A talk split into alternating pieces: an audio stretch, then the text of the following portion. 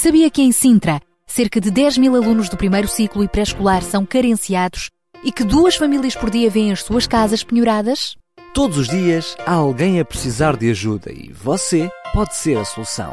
Sintra Compaixão, o programa da RCS que abre portas à solidariedade.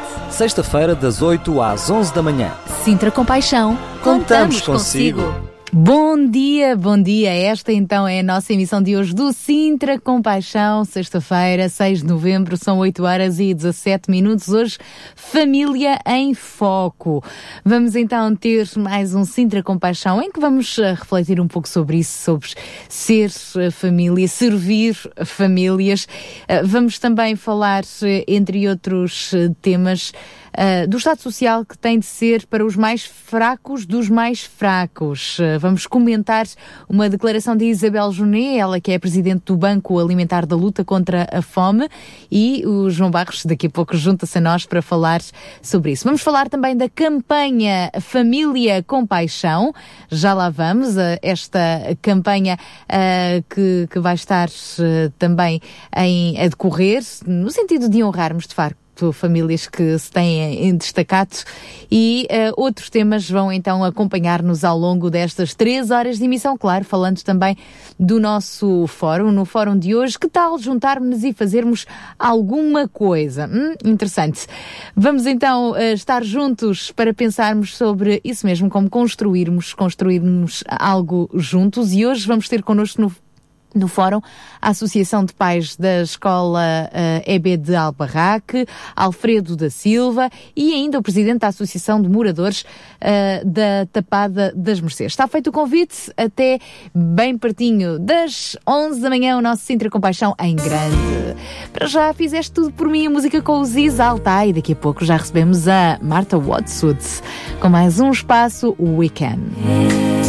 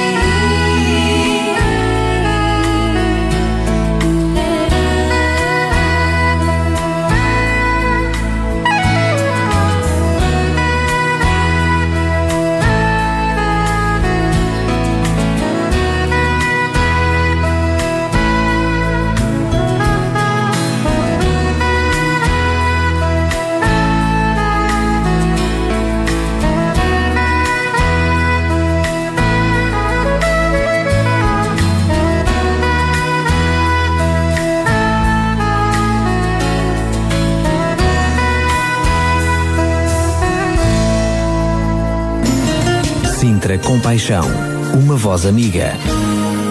E vamos receber agora sim uma voz amiga, a Marta Watsud, no espaço Weekend. Olá, caros amigos da Sintra Compaixão da Rádio Clube de Sintra. Bem-vindos a mais um Weekend, a tua rúbrica. Eu sou a Marta da UCB Portugal. Todos os dias acredito que se tenham vindo a questionar mais e mais no que podem fazer para ajudar a ser um pouco mais proativos na escola, na cidade, no país ou até mesmo por todo o mundo. Aqui no Weekend temos vindo a procurar encontrar alguma resposta que de certeza que mesmo inconscientemente também te deparas. E hoje, para não variar, trazemos mais umas sugestões.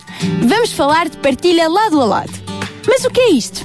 Bem, é a forma de partilhar conhecimentos, recursos, ajuda, o que for mais simples do mundo. Até porque quando decidimos ajudar alguém, nunca deve ser por alguma contrapartida. Mas neste caso, até isso podemos ganhar.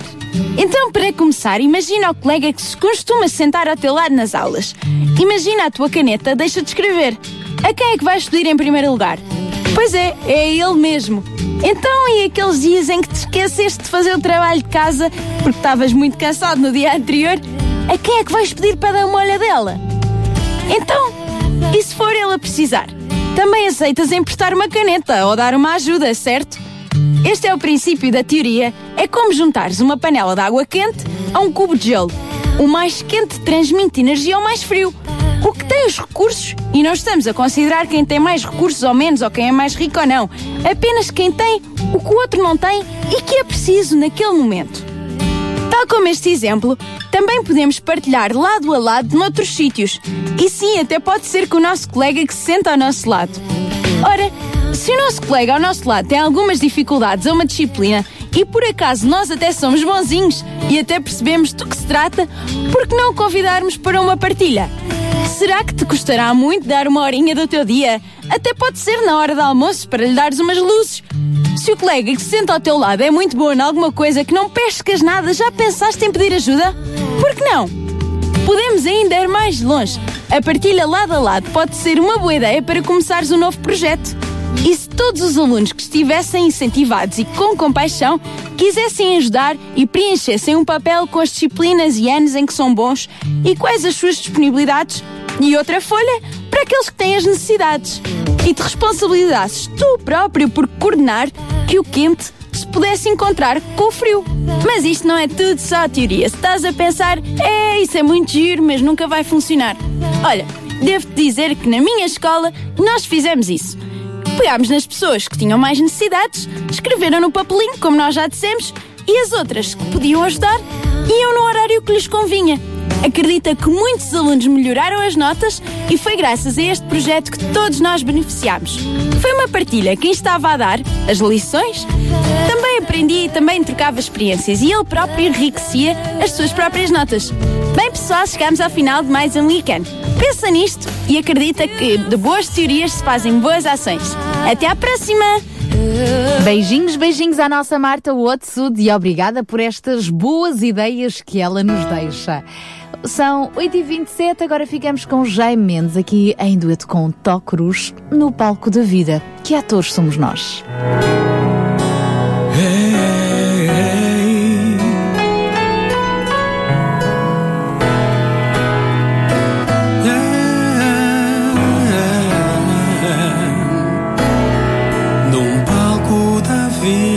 Estou ensinando um papel que não dá. Curvas da vida tão meu viver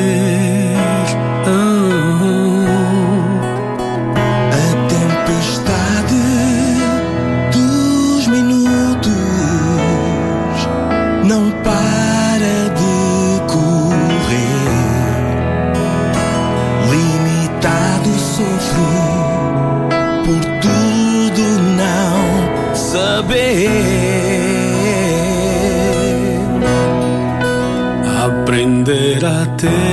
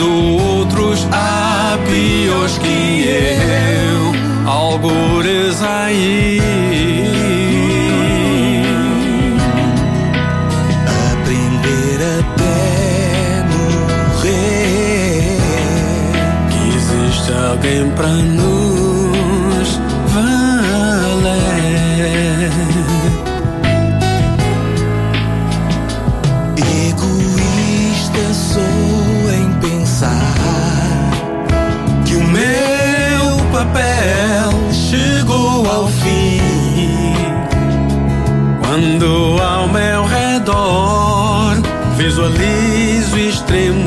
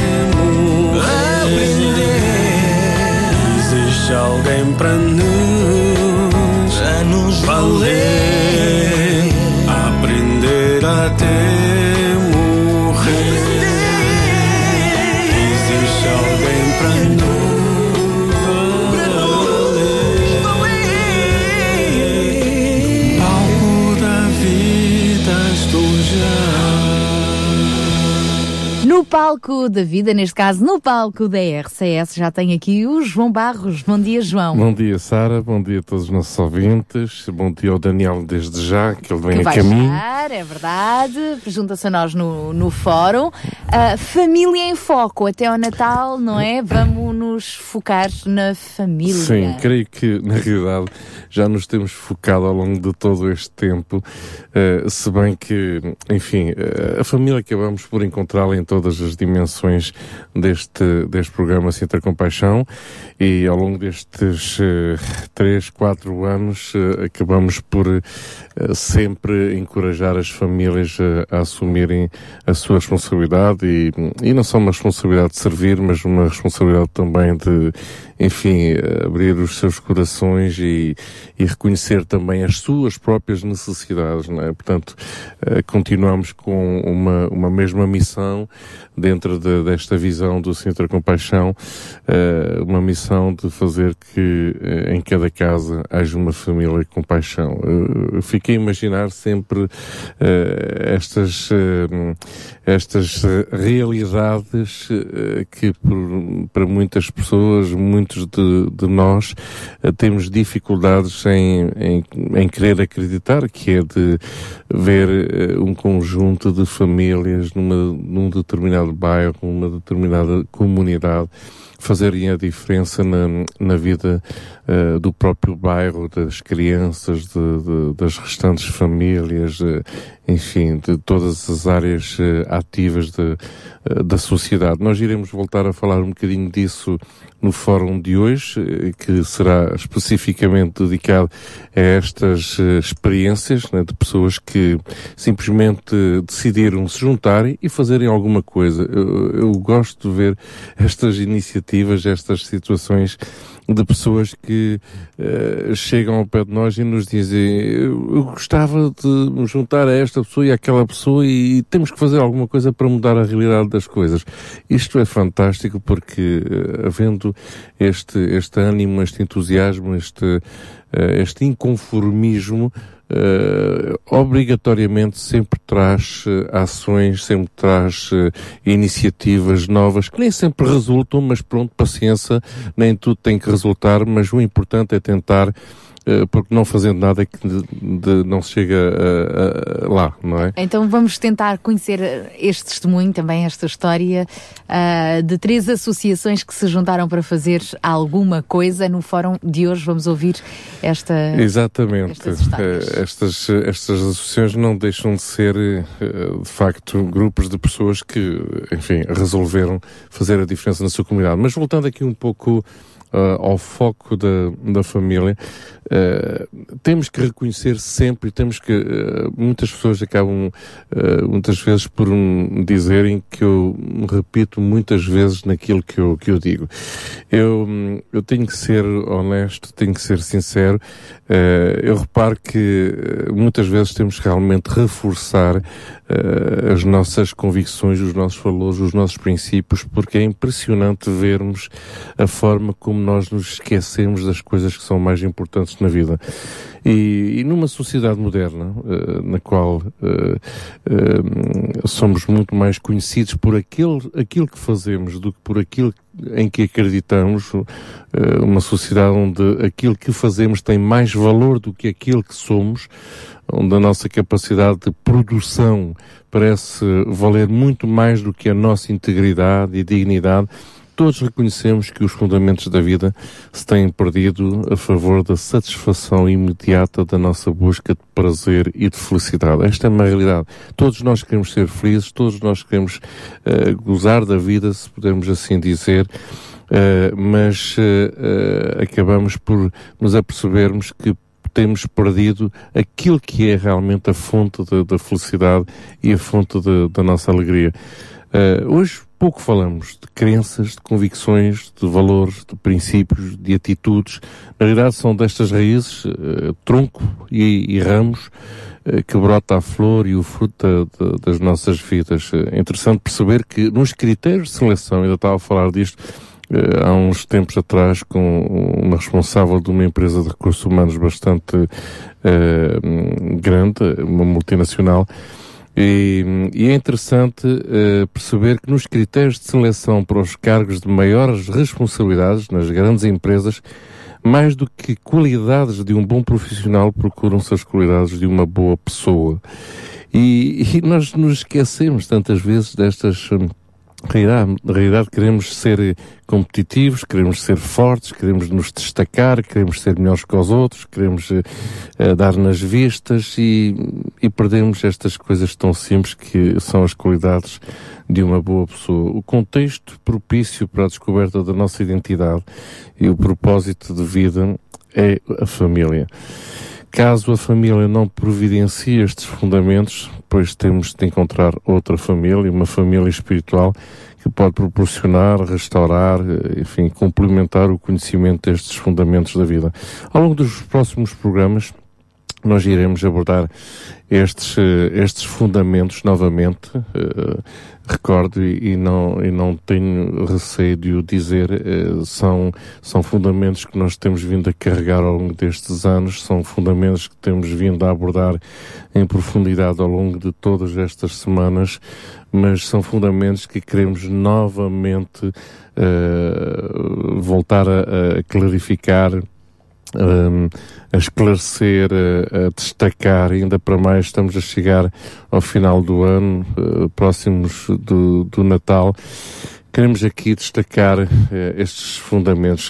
Um deles é perseverar realmente na palavra de Deus, isso uh, na Bíblia, o fundamento que, enfim, sobre o qual esta nação se tem regido e, e ao mesmo tempo uh, do qual nos temos afastado. Esta realidade Reconhecemos-nos como um país cristão, mas um país cristão que não conhece a Bíblia, um país cristão que virou as costas a Deus, um país cristão que hum, está mais interessado na sua própria felicidade do que na felicidade daquele que está a sofrer ao nosso lado.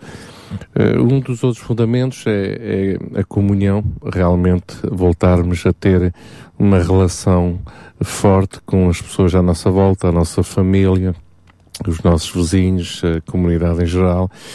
A ideia do partir do pão, isso já é bem característica dos portugueses, né? gostamos todos de comer, uh, e esta é, uma, esta é um bom, este é um bom hábito, esta é, esta é uma boa parte da nossa, da nossa cultura, pois aproveitemos este partir do pão para algo muito maior do que ter pão na mesa, na realidade. É sim comermos juntos, mas é, é realmente partilhar daquilo que nós temos com os que não têm também.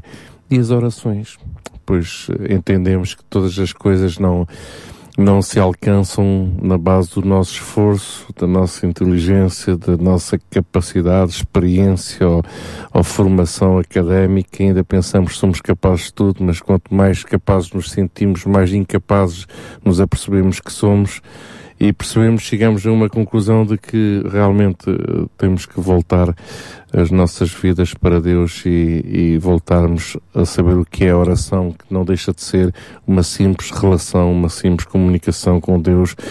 Nosso Senhor eh, acabou por nos ensinar a oração do Pai Nosso, quantos de nós uh, uh, oramos com, com convicção essa oração, uh, quantos nós nos dirigimos a Deus como Pai. Enfim, estamos a falar destes fundamentos. Alguns uh, dos nossos ouvintes poderão dizer, é lá, então, mas uh, estamos a falar de que tipo de fundamentos?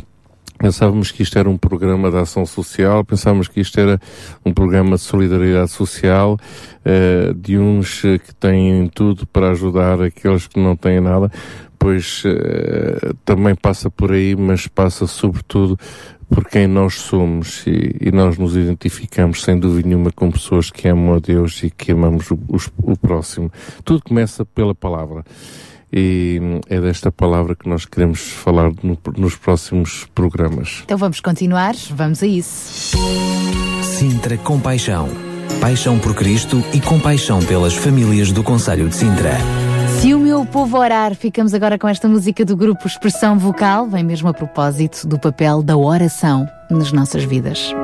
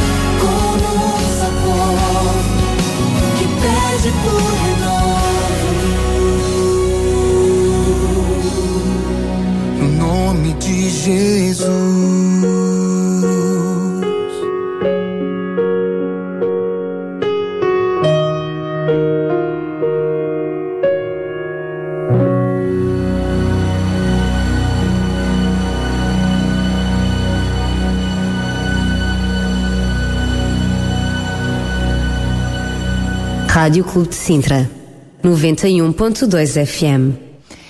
São 8 horas e 48 minutos. Há pouco, na introdução ao nosso programa, falámos uh, do desafio que temos para uh, as famílias, famílias com convicções, com valores, princípios, atitudes, uh, famílias que possam estar aqui também a servir de amparo para outras famílias e até famílias inclusivas. Portanto, acabamos por adotar muitas vezes no nosso contexto assim de família mais alargada outras pessoas eh, que ou já não têm família ou por várias razões acabam por estar mais isolados, mais sós na vida e nós não queremos ver ninguém sozinho.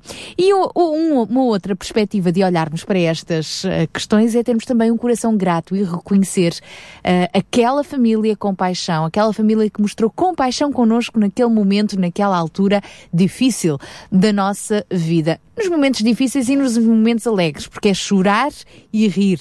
Chorar, sabermos chorar juntos e sorrirmos e celebrarmos juntos. E tudo isto é ser família com paixão. Neste sentido, João Barros, tens um desafio uh, para lançar aos nossos ouvintes. Um desafio que não é apenas para hoje, mas se calhar para eles, uh, para cada um agora ouvir e pensar e quem sabe aceitar o desafio para os próximos programas. Sim, este é um enorme desafio. Eu, eu reconheço que, eh, enfim, há desafios que nós podemos encarar com uh, olhos muito realistas, muito pragmáticos e dizermos, bem, isto, eu acho que isto vai dar certo, isto vai, vai acontecer, nós vamos conseguir isto, já chegamos a, a ter estas experiências no passado aqui, mesmo no, no, no âmbito da angariação de, de fundos ou angariação de determinados bens uh, a favor de determinadas famílias e chegávamos aqui e dizíamos, ai, eu sinto que isto, isto vai dar certo, vamos conseguir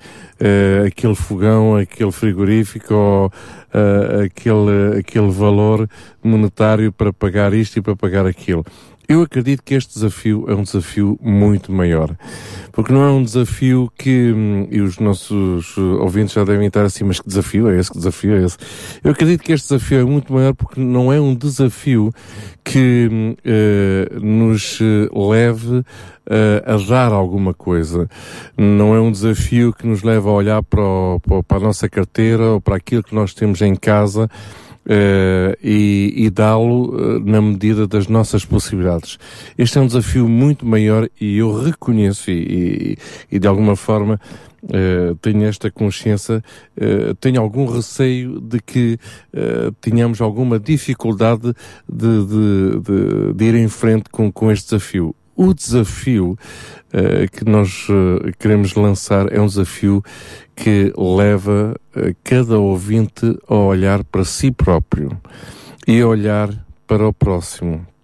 Isto é, nós gostaríamos de desafiar todos os nossos ouvintes a encontrarem famílias com paixão à sua volta e as pessoas poderão estar a pensar, mas que família com paixão é essa? Pois muito simples, aquela família, aquela pessoa que o ajudou no momento da necessidade. É tão simples como isso. E quando falamos da necessidade, não estamos a falar unicamente da necessidade de emprego, da necessidade de dinheiro. Não. Por vezes é aquela necessidade de afeto, e simplesmente, daquela pessoa que veio ter connosco e nos encorajou, esteve ao nosso lado. No momento em que estivemos doentes, estivemos no hospital e foi essa única pessoa, aquela que ninguém esperava que foi visitá-la e que veio trazer-lhe uma palavra de alegria, uma palavra de encorajamento, de ânimo. E nós, enfim, eh, graças a Deus, não, eh, por mim próprio não tenho passado muito tempo nos hospitais, mais pela minha esposa, mas é muitas vezes isto que acontece, uh, estamos no, num hospital e todos uh, esperamos que determinadas pessoas uh, venham nos visitar e essas mesmas não vieram e aquelas que menos esperavam foram aquelas que apareceram. Não, não estou a dizer por aqui que, que as que não vieram são mazinhas, não se trata nada disso, mas só para dizer que realmente há pessoas que estão atentas às nossas necessidades. E nós gostaríamos aqui de desafiar os nossos ouvintes a honrarem essas pessoas, essas famílias. Podem fazê-lo aqui em antena. Obviamente que não entramos, uh, isto não é um jogo, não é de forma nenhuma um jogo, não é um concurso, não temos um carro para oferecer à, à pessoa que irá ligar para honrar uma família. Não temos nada disso. Creio que é uma responsabilidade que nós temos perante Deus uh, e perante uh, as pessoas que nos têm acarinhado e, e nos têm ajudado. Portanto, queremos aqui deixar este desafio. Uh, quando pensamos nesta missão de fazer que em cada casa haja uma família com paixão, pois começa por revelar essas boas práticas, parece começa por revelar estas boas atitudes, estas coisas simples da vida de pessoas que uh, tiveram cuidado connosco no momento da nossa maior necessidade enfim, de uma situação mais problemática. Então queremos encorajar uh, todos os nossos ouvintes uh, daqui ao Natal, é um grande desafio, um, a ligarem para cá, dizendo simplesmente, olha, eu queria agradecer publicamente e honrar publicamente esta pessoa ou aquela família, porque no momento em que eu estava a precisar, eh, essa pessoa, essa família, soube-me vir visitar, soube-me vir ajudar, soube-me vir eh, encorajar, animar, uh, soube-me me acolher, ou arranjou-me trabalho, ou uh, foi, foi fazer compras e com, comprou uh, um carrinho de, de alimentos a mais para nós, coisas simples, das mais simples que possa haver. Mas estas coisas mais simples uh, e tão pequeninas elas possam ser, uh, fazem uma grande diferença na vida de quem, quem, quem precisa. Uh, portanto, são coisas simples, mas coisas que mudam, mudam vidas. E queremos encorajar todos os nossos ouvintes a fazê-lo. Obviamente que isto não é para estar a encher programa, as pessoas podem fazê-lo sem ter que ligar para a rádio, sem ter que tornar público absolutamente nada. Podem pura e simplesmente é, chegar à casa dessas pessoas ou pegarem no telefone e olha, eu lembro-me desta situação em que eu estava em aflição. Eu quero mais uma vez dizer muito obrigada pela sua ajuda, muito obrigada pelo seu carinho. Uh, e, e assim, tão simples como isso. Se quiserem fazê-lo de uma forma eh, pública, eh, muito bem. Se quiserem fazê-lo de uma forma mais íntima e privada, pois muito bem, o importante é fazê-lo. É isso mesmo. Fica então este desafio e para o encorajar, ficamos então com esta música da Aline Barros. Família. Sintra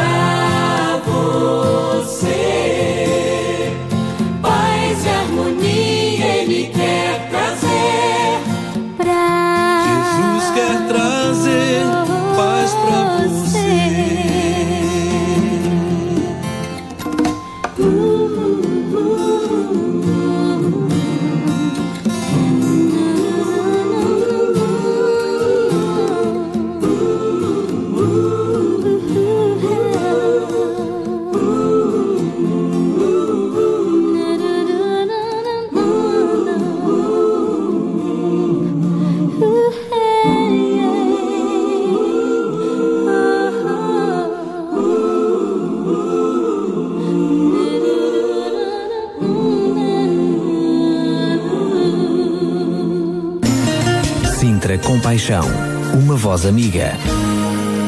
E abrimos a nossa segunda hora do Sintra Compaixão com o Espaço Links e o nosso amigo Carlos Pinto Leite. Olá, Sara. Olá, Daniel. Bom dia a todos os ouvintes da RCS. Sou Carlos Pinto Leite, estou de novo de volta ao programa Sintra Compaixão em nome da UCB Portugal para divulgar mais algumas iniciativas, entidades e projetos no âmbito da solidariedade.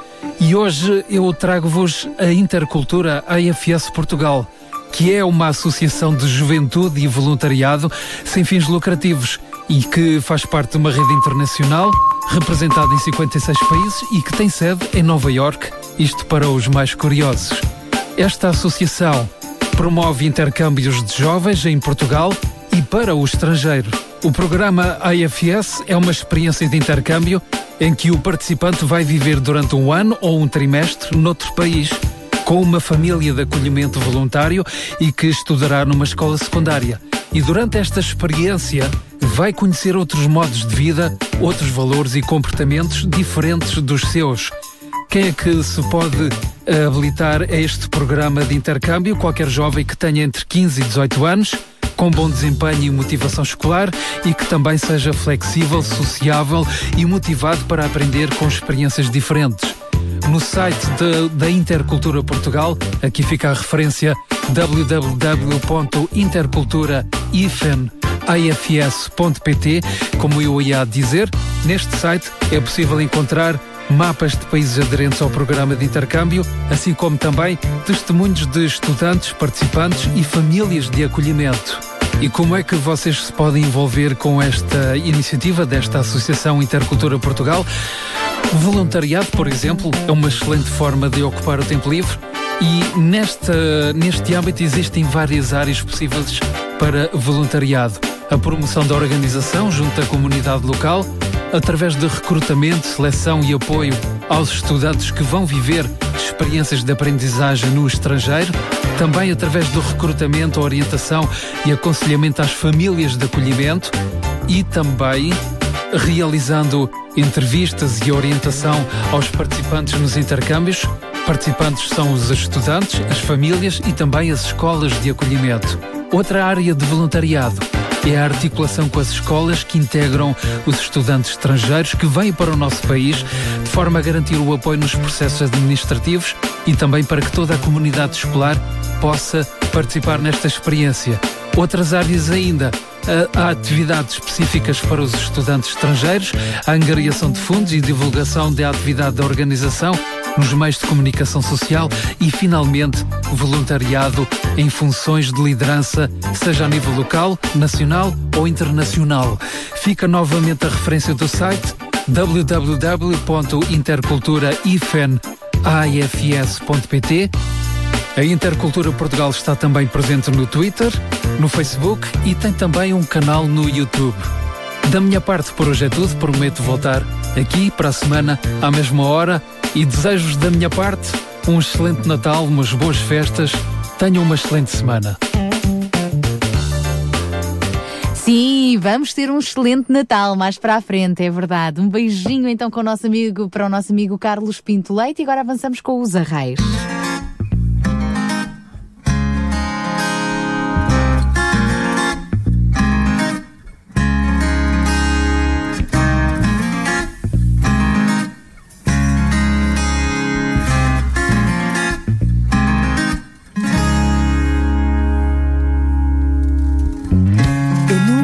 Aquele filho que você sonhou.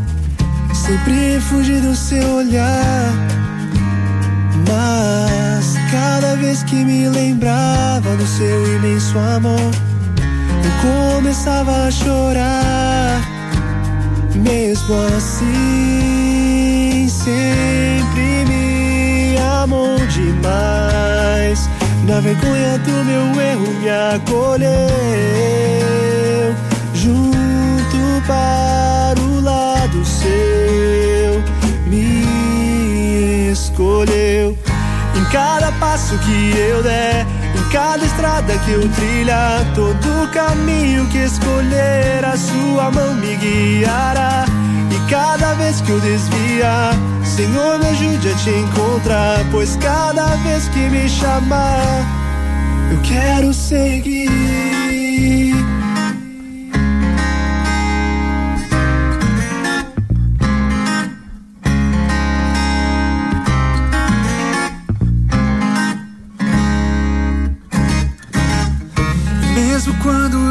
Esqueço que o Senhor falou, Sua palavra mostrará. Hum. E sigo em frente caminhando com muita oração pra desse vale escapar. Mesmo ali, sei que cuidará de mim. Faça chuva, faça sol, sempre estarás pronto a me amparar, me iluminar. Em cada passo que eu der, em cada estrada que eu trilhar, todo caminho que escolher, a sua mão me guiará. E cada vez que eu desviar, Senhor, me ajude a te encontrar, pois cada vez que me chamar, eu quero seguir sabendo que tudo posso em seu poder. Escolho crer debaixo de suas asas. Quero estar. Oh, em cada passo que eu der, cada estrada que eu trilhar, todo caminho que escolher, a sua mão me guiará. E cada vez que eu desviar, Senhor, me ajude a te encontrar, pois cada vez que me chamar, eu quero seguir. Em cada passo que eu der, em cada estrada que eu trilhar, todo caminho que escolher, a sua mão me guiará.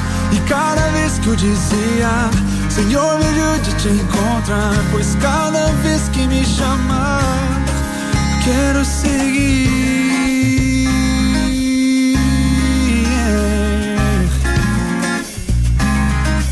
Vamos seguir cada passo. A música é com os Arraios. 9 horas e 6 minutos. Esta é então a segunda hora do nosso Sintra Compaixão de hoje.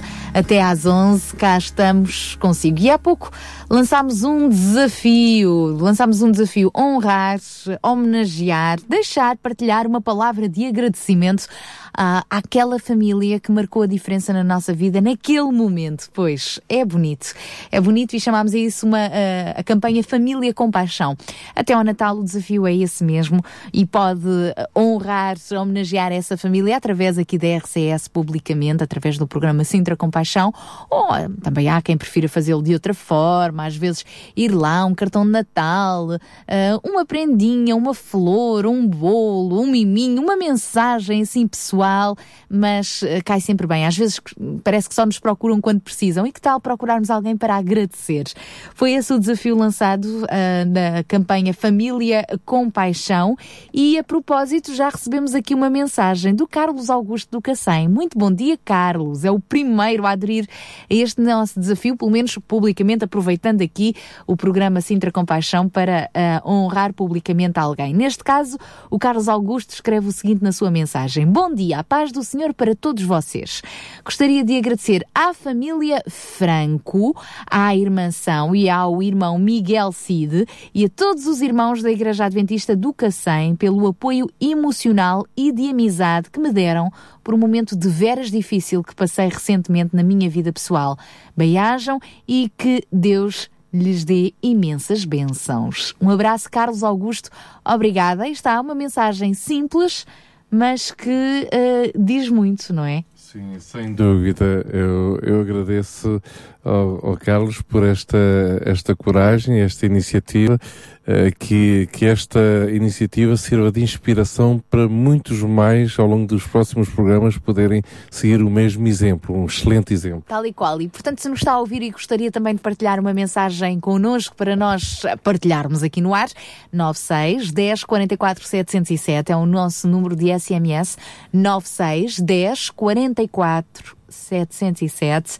Pode também enviar através da nossa página de Facebook, facebook.com.br e temos ainda o e-mail sintracompaixão2020.gmail.com sintracompaixão2020.gmail.com Portanto, fica o desafio. João, uh, caminhamos para o Natal e também, ainda no final deste mês, ainda no final deste mês de, de novembro, dias 28 e 29 de novembro, vai haver mais uma campanha uh, do Banco Alimentar Sim.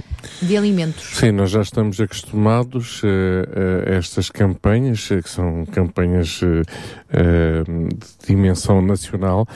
Um, e, e, são campanhas sempre muito necessárias, porque obviamente o Banco Alimentar acaba por uh, distribuir uh, imensas quantidades de alimentos uh, centenas de, de, instituições espalhadas pelo país. Eu queria, nesta, neste, nestes minutos, comentar de alguma forma algumas declarações e, e a Isabel Juné, eh, que é hum, presidente do Banco Alimentar eh, em Portugal e também eh, presidente da Federação dos Bancos Alimentares de, de toda a Europa, Uh, Isabel Juné acaba por ser no meio social muitas vezes uh, uh, vista como uma pessoa muito direta e, e, enfim, nem sempre com expressões que são daquelas que mais agradam uh, à comunicação social, tanto é que agora há bem pouco tempo uh, uh, num, num, numa revista uh, apareceu um, um, título, um título de uma expressão da, da Isabel Juné que acabou por também ser bombástica, uh, quando ela dizia o Estado Social tem de ser para os mais fracos dos mais fracos. Pois isto, estas declarações sempre custam muito e é por isso que eu, que eu tomei a liberdade, Sara, de também comentar um bocadinho estas coisas, porque num tempo de, de necessidade, um tempo de crise, um tempo em que todos vivemos, uh, uh, enfim, muitos, a grande maioria, uh, vive momentos difíceis nas suas vidas. Quando ouvimos estas declarações, são declarações que nos arrepiam um pouco e, e nos assustam um, um, pouco como se fosse uma, uma discriminação ou como se tivéssemos a dizer, mas afinal aquilo que a maior parte das pessoas vive não é assim, não são assim tão grandes necessidades, não. Temos é que ajudar só os mais fracos dos mais fracos fracos porque todos os outros são falsos fracos. Uh, isso sempre custa, custa ouvir e sempre é muito difícil ouvir porque enfim, os nossos ouvintes uh, poderão avaliar estas declarações e, e, e, custa sempre ouvir uh, pessoas falar desta maneira. Nós, logo, o, primeiro reflexo seria dizer, pronto, é porque ela realmente não precisa que ela fale assim, porque, não é, pronto. Mas, ao mesmo tempo, uh, gostaria daqui uh, de enquadrar esta, esta observação. Uh, quando falamos aqui de Estado Social e, enfim, de ajudar os mais fracos dos mais fracos, voltamos a falar dos poucos recursos, dos recursos escassos, cada vez mais escassos, perante uma crescente necessidade da, da população. E ainda há bem pouco tempo assinalou-se o Dia Mundial da Luta contra a Pobreza no dia 17 de outubro e existem dados bem claros em como em Portugal se não fossem as transferências sociais pois teríamos uh, uh, entre 40% e 50% da população que estaria no limiar da pobreza. Portanto, estas são realidades sociais, bem podemos fechar os olhos, mas são, são realidades. Então vivemos numa realidade em que uh, os recursos são cada vez mais escassos e obviamente temos que começar a pensar, bem, isto não dá para todos, vamos, vamos utilizar os, o pouco que temos para ajudar realmente aqueles que realmente estão a precisar de uma grande, grande ajuda. Esta forma de falar, esta forma de uh, se declarar estas, uh, estas verdades uh, acabam por ser fundamentadas em enfim, critérios que nem sempre compreendemos. Isto é o mesmo do que dizer assim, a dona de casa que está em casa e que não trabalha no emprego, não é? Não tem um emprego, eh, então quer dizer que não trabalha. Isto é, seria o mesmo do que dizer todas as mães, todas as esposas que estão em casa não trabalham. Pois uh, não te vou deixar de falar, sabe? Porque senão terias aqui muito para falar e todas as, uh, todos os nossos ouvintes, mães, esposas, poderiam aqui ligar e dizer: Ah, não trabalhamos, ah, pois não, não, trabalhamos e é muito. Ok não sabemos definir isto como trabalho. Aqui é um pouco a mesma coisa. Se nós fôssemos já avaliar todas as ajudas que têm vindo a ser dadas informalmente, isto é, todas as ajudas que são dadas por pessoas que nunca passaram por nenhuma instituição, que nunca passaram por nenhum banco alimentar, aquelas ajudas de pessoas que ajudam outros sem nunca ninguém ter registado nada nem visto nada pois seriam imensas essas ajudas. E aqui está o grande desafio é que estas pessoas, quando elas falam desta forma, falam dentro do paradigma, dentro do, do contexto de, do apoio social institucionalizado, quando na prática e cada vez mais o apoio tem vindo a ser cada vez mais genuíno de pessoas para pessoas, sem ter que institucionalizar esse apoio. Ora, o apoio institucional, sim, esse é cada vez mais limitado, porque há cada vez menos recursos e as necessidades são cada vez maiores. Então, vemos necessidades cada vez maiores com cada vez menos recursos. Então, chegamos a estas declarações. O Estado Social é só para os mais fracos dos mais fracos. Mas a prática do dia a dia não se revela e não se retrata desta forma. A prática do dia a dia é aquele saco de alimentos, Sara, que tu foste dar a uma determinada família e isso não apareceu em registros nenhums neste país. Apareceu só no registro de Deus, não é? Tu teres tomado a decisão de ajudar uma pessoa sem dizer nada a ninguém. E Deus vê, é verdade. E Deus vê. E Deus vê. Não se esqueça então, dias 28 e 29 de novembro, vem aí mais uma campanha de recolha de alimentos pelo Banco Alimentar da Luta contra a Fome. Você está a ouvir a RCS. Bom dia. Bom dia. Daqui a pouquinho vamos avançar com as mulheres de esperança. Já lá vamos então. Uh, para já ficamos com Catedral de Louvores. Haja o que houver, sempre confiarei em Deus. O que eu mais anseio é poder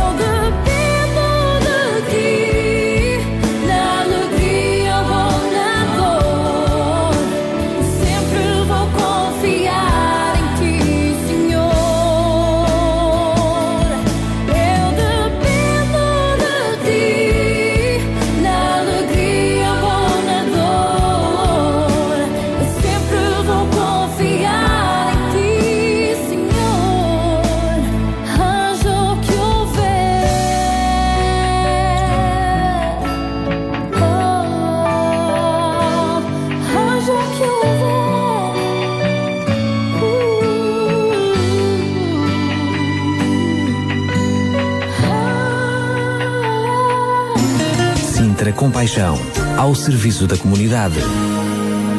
9 horas e 21 minutos. Vamos avançar com as nossas queridas mulheres de esperança. Antes, porém, só uma palavrinha. Quando nós lançámos aqui o apelo a esta campanha espontânea da família Compaixão, no sentido de honrar uh, alguém, que, alguma família uh, que fez diferença na nossa vida, é para podermos também partilhar palavras de esperança. Porque, entretanto, recebemos aqui uma mensagem uh, de alguém a dizer: Ah, Jesus ensinou, e muito bem, que o que a sua mão direita fizer, que a esquerda não saiba.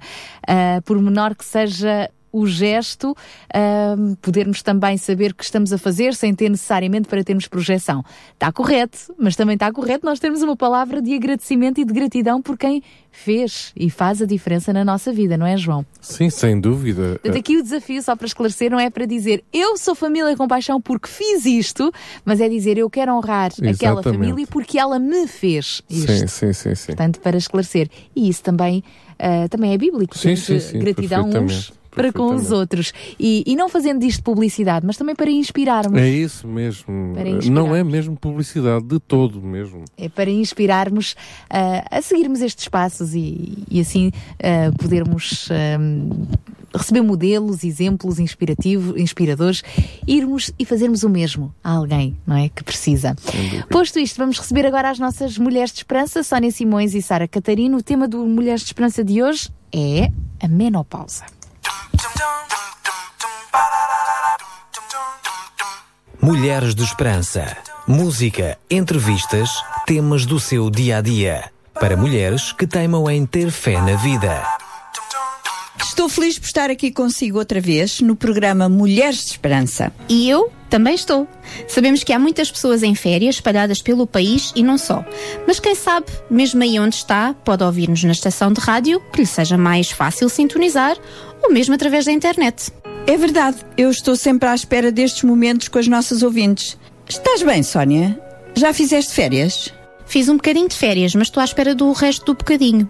Hoje mesmo estava a falar com uma amiga que parece ter feito umas férias fabulosas. Pelo menos as fotos que publicou eram de lugares lindos. Mas ela pareceu-me tão cansada, tão desmoralizada, que nem sabia o que é que havia de dizer-lhe. É uma mulher ainda jovem, nos seus 40, mas que já apresenta alguns sintomas de menopausa, razão daquele cansaço e fadiga. Sintomas da menopausa? Oh, Sara, explica-te lá melhor. Olha, às vezes ela sente uma grande irritabilidade sem qualquer razão aparente. Um dia destes, quando estávamos juntas, um dos filhos disse-lhe: Mãe, acho que te preocupas demasiado. E a preocupação era sobre o quê? Porque o filho na noite anterior tinha chegado a casa mais tarde. Espera lá, mas isso é próprio das mães? Preocupar-se com os filhos, com a sua segurança, etc. Claro que sim.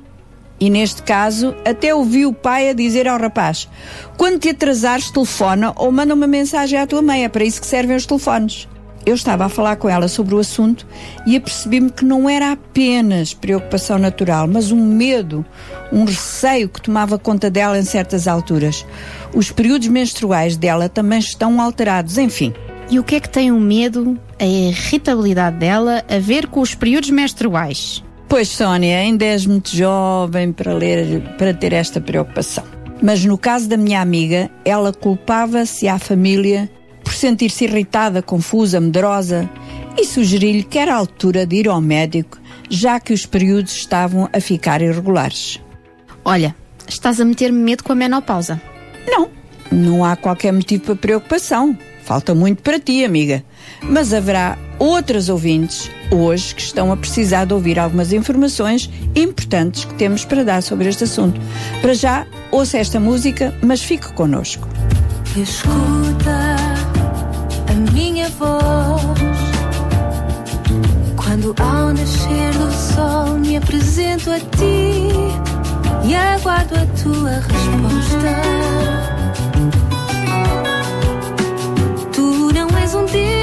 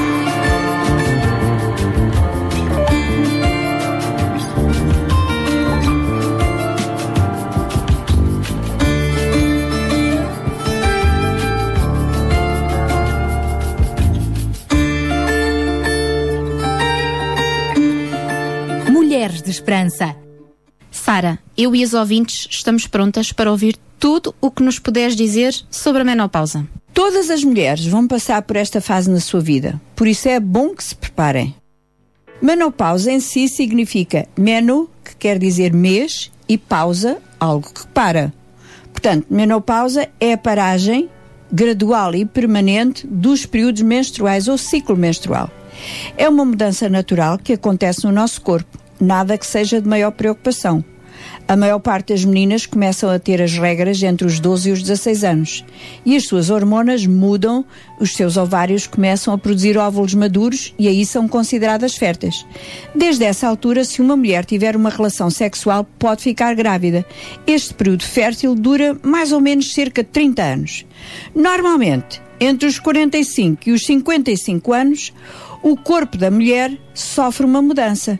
Esses períodos menstruais ficam irregulares até pararem completamente. É o final da fase fértil da mulher, o que quer dizer que ela não terá mais capacidade de engravidar e dar à luz um bebê.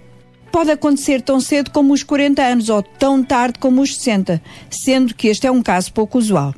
Há mulheres que ficam tristes por deixarem de ser férteis. A mulher sente como se fosse incompleta ou sem importância como se já não servisse para nada, porque daí em diante não poderá ter mais filhos.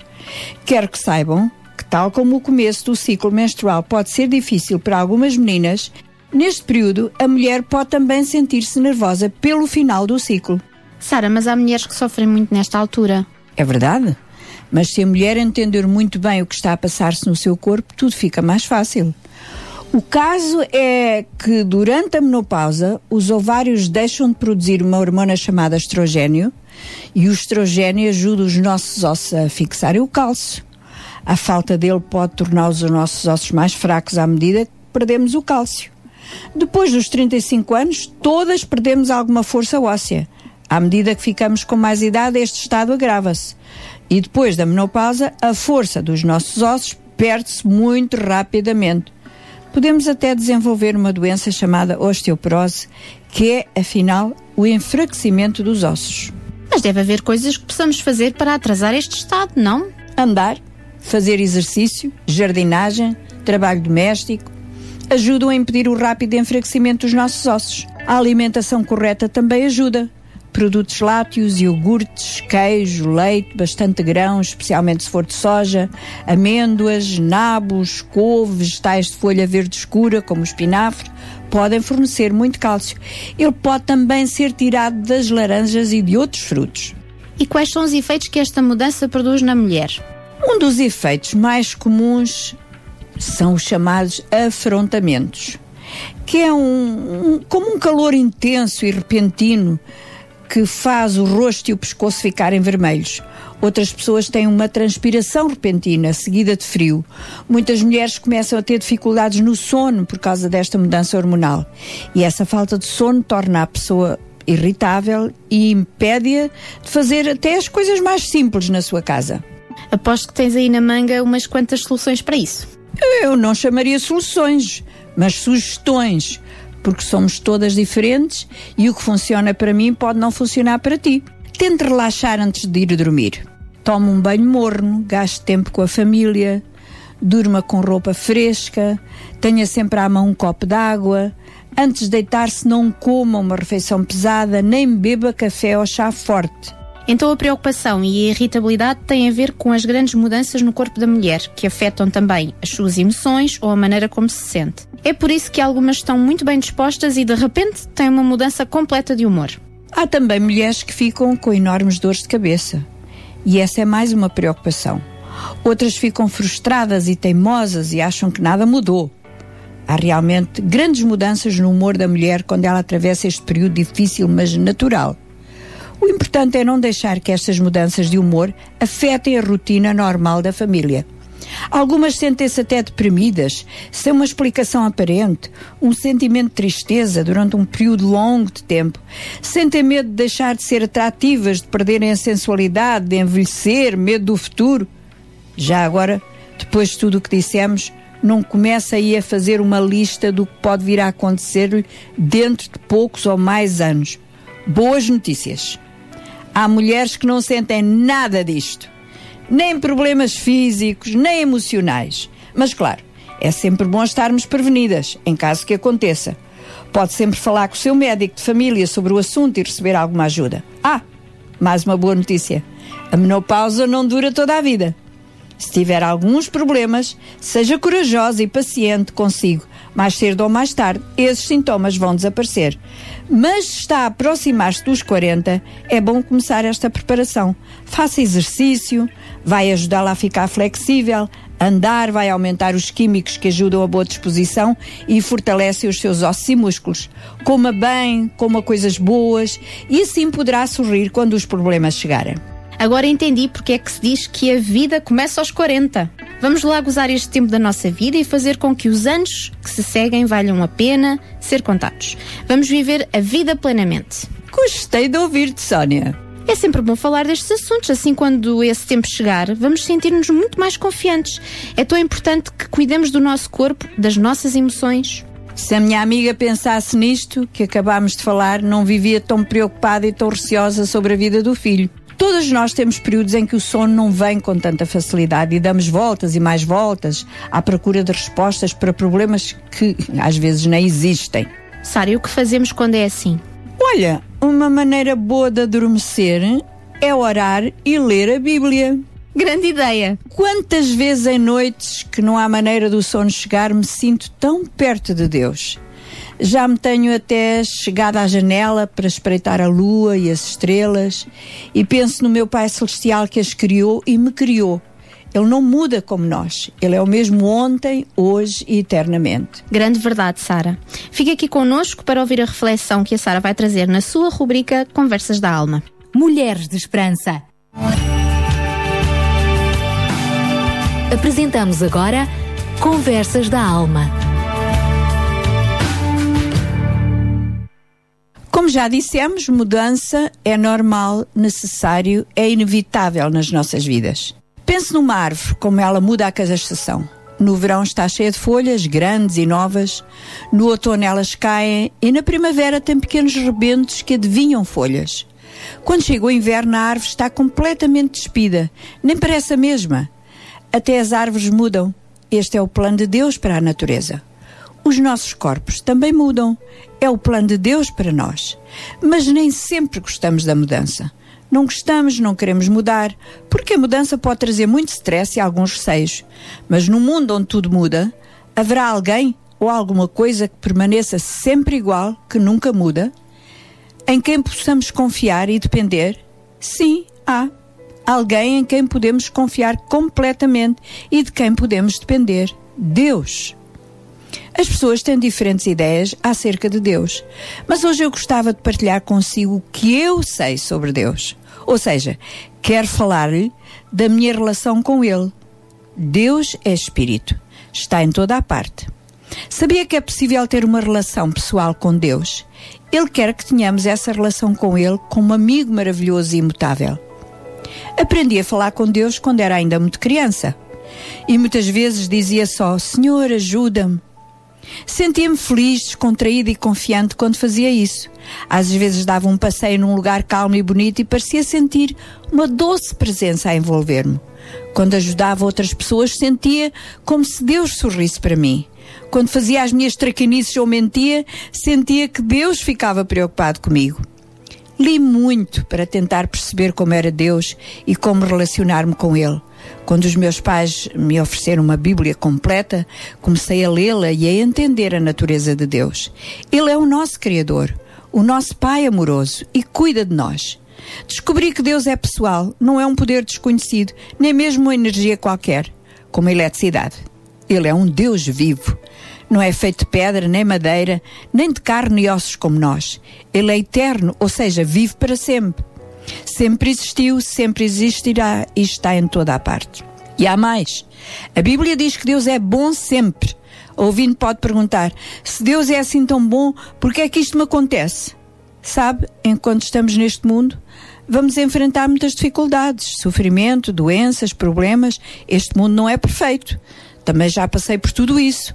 Houve momentos em que me parecia que Deus estava Longe, tão grande era o sofrimento. Sentia-me fraca, sem qualquer ânimo, mas quando me chegava a Deus em oração e lia a sua palavra, a Bíblia, encontrava lá frases como esta: Sossegai e vede que eu sou Deus. E isso acalmava-me e levava-me a esperar com mais paciência. Apesar dos problemas, agarrava-me a Deus e a resposta vinha sempre. Deixe-me assegurar-lhe, ouvinte, que Deus é misericordioso e fiel. Nunca deixa de nos amar e expressou esse grande amor ao enviar ao mundo o seu Filho Jesus. Ele é a imagem exata do Pai. Ele não muda. Jesus é o mesmo ontem, hoje e eternamente. Veio ao mundo para dar a sua vida em nosso favor. Ele é o melhor amigo que alguém pode encontrar. Ele é o dom perfeito de Deus para nós. O melhor que podemos fazer diante deste amor é dar-lhe a nossa vida, passarmos a fazer o que lhe agrada, viver para Ele e em favor dos outros que Ele ama. Deus não muda. É sempre fiel. É sempre o mesmo. Quando mudamos, quando o mundo muda, quando a família muda, Ele é o mesmo. Há muitos, muitos anos, tomei a decisão de viver para Ele, apesar de qualquer circunstância que viesse à minha vida, e o que sinto posso resumir numa palavra: paz. Deus quer fazer o mesmo na sua vida, ainda hoje. Porque não experimenta entregar-se a Ele? Quero terminar as minhas palavras hoje lendo-lhe um salmo da Bíblia. Como é agradável o teu santuário, ó Senhor Todo-Poderoso. A minha alma anseia e tem saudades dos átrios do Senhor. O meu coração e a minha carne cantam de alegria ao Deus vivo. Até os pardais encontram abrigo e as andorinhas ninho para si e para os seus filhos, junto aos teus altares, ó Senhor Todo-Poderoso, Rei meu e Deus meu. Felizes os que habitam em tua casa e te louvam sem cessar. Felizes os que em ti encontram auxílio, os que desejam peregrinar até ao monte Sião. Que eles façam correr correntes no vale e façam dele um lugar de nascentes e que Deus o cubra de cisternas. Eles avançarão cada vez com mais coragem até se apresentarem em Sião diante de Deus. Senhor Deus Todo-Poderoso, escuta a minha oração, presta-me ouvidos, ó Deus de Jacó. Repara, ó Deus, no escudo que nos defende e olha pelo rei que é teu ungido. Vale mais passar um dia nos teus átrios do que mil fora deles. Antes quero ficar à porta da casa do meu Deus, a habitar na tenda dos maus. Porque o Senhor Deus é nossa luz e proteção. Ele ama e honra os que vivem em retidão e não lhes recusa nenhum bem. Ó Senhor Todo-Poderoso, felizes aqueles que em ti confiam. E a nossa meia hora juntas passou rápido. Daqui a uma semana cá estaremos outra vez com outro tema, com mais ideias e com mais uma reflexão. E sinta-se amada e abençoada por Deus. Ele que nunca muda. Mulheres de Esperança. O programa para mulheres que teimam em ter fé na vida. Uma produção da Rádio Transmundial de Portugal. As nossas Mulheres de Esperança que regressam então na próxima sexta-feira. E agora voltamos com música de Rafaela Pinho.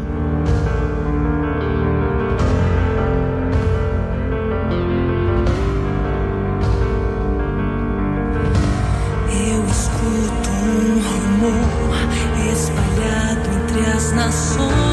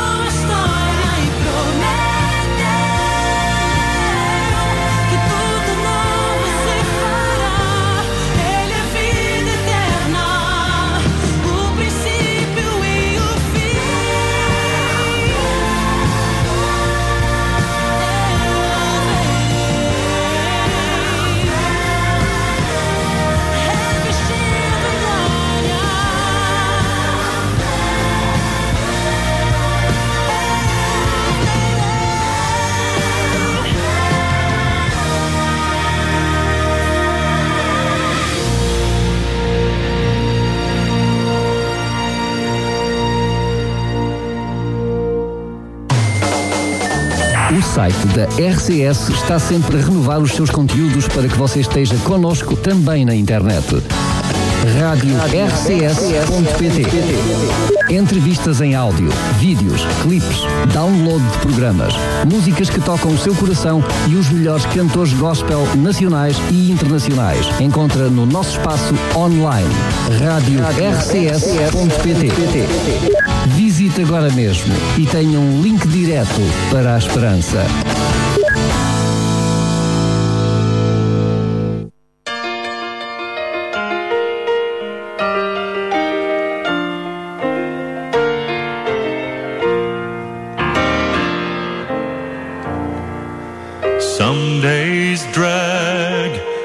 Some days fly, and some days I think of the day I'll die. Some days fill me and some days drain, and one day Jesus will call my name.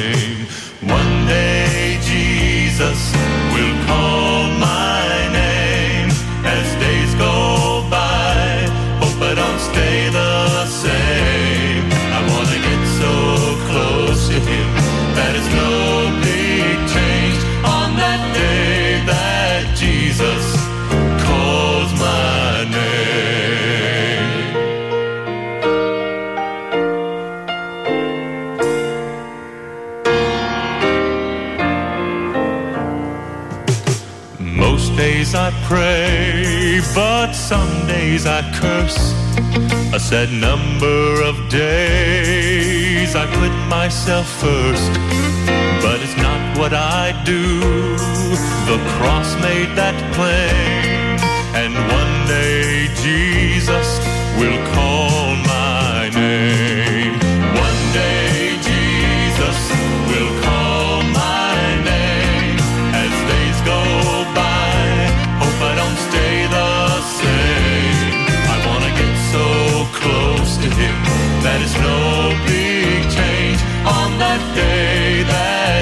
Jesus calls my name. One day Jesus will call my name as days go by. Hope I don't stay the same. I wanna get so close to him that it's no big change on that day that Jesus calls my name.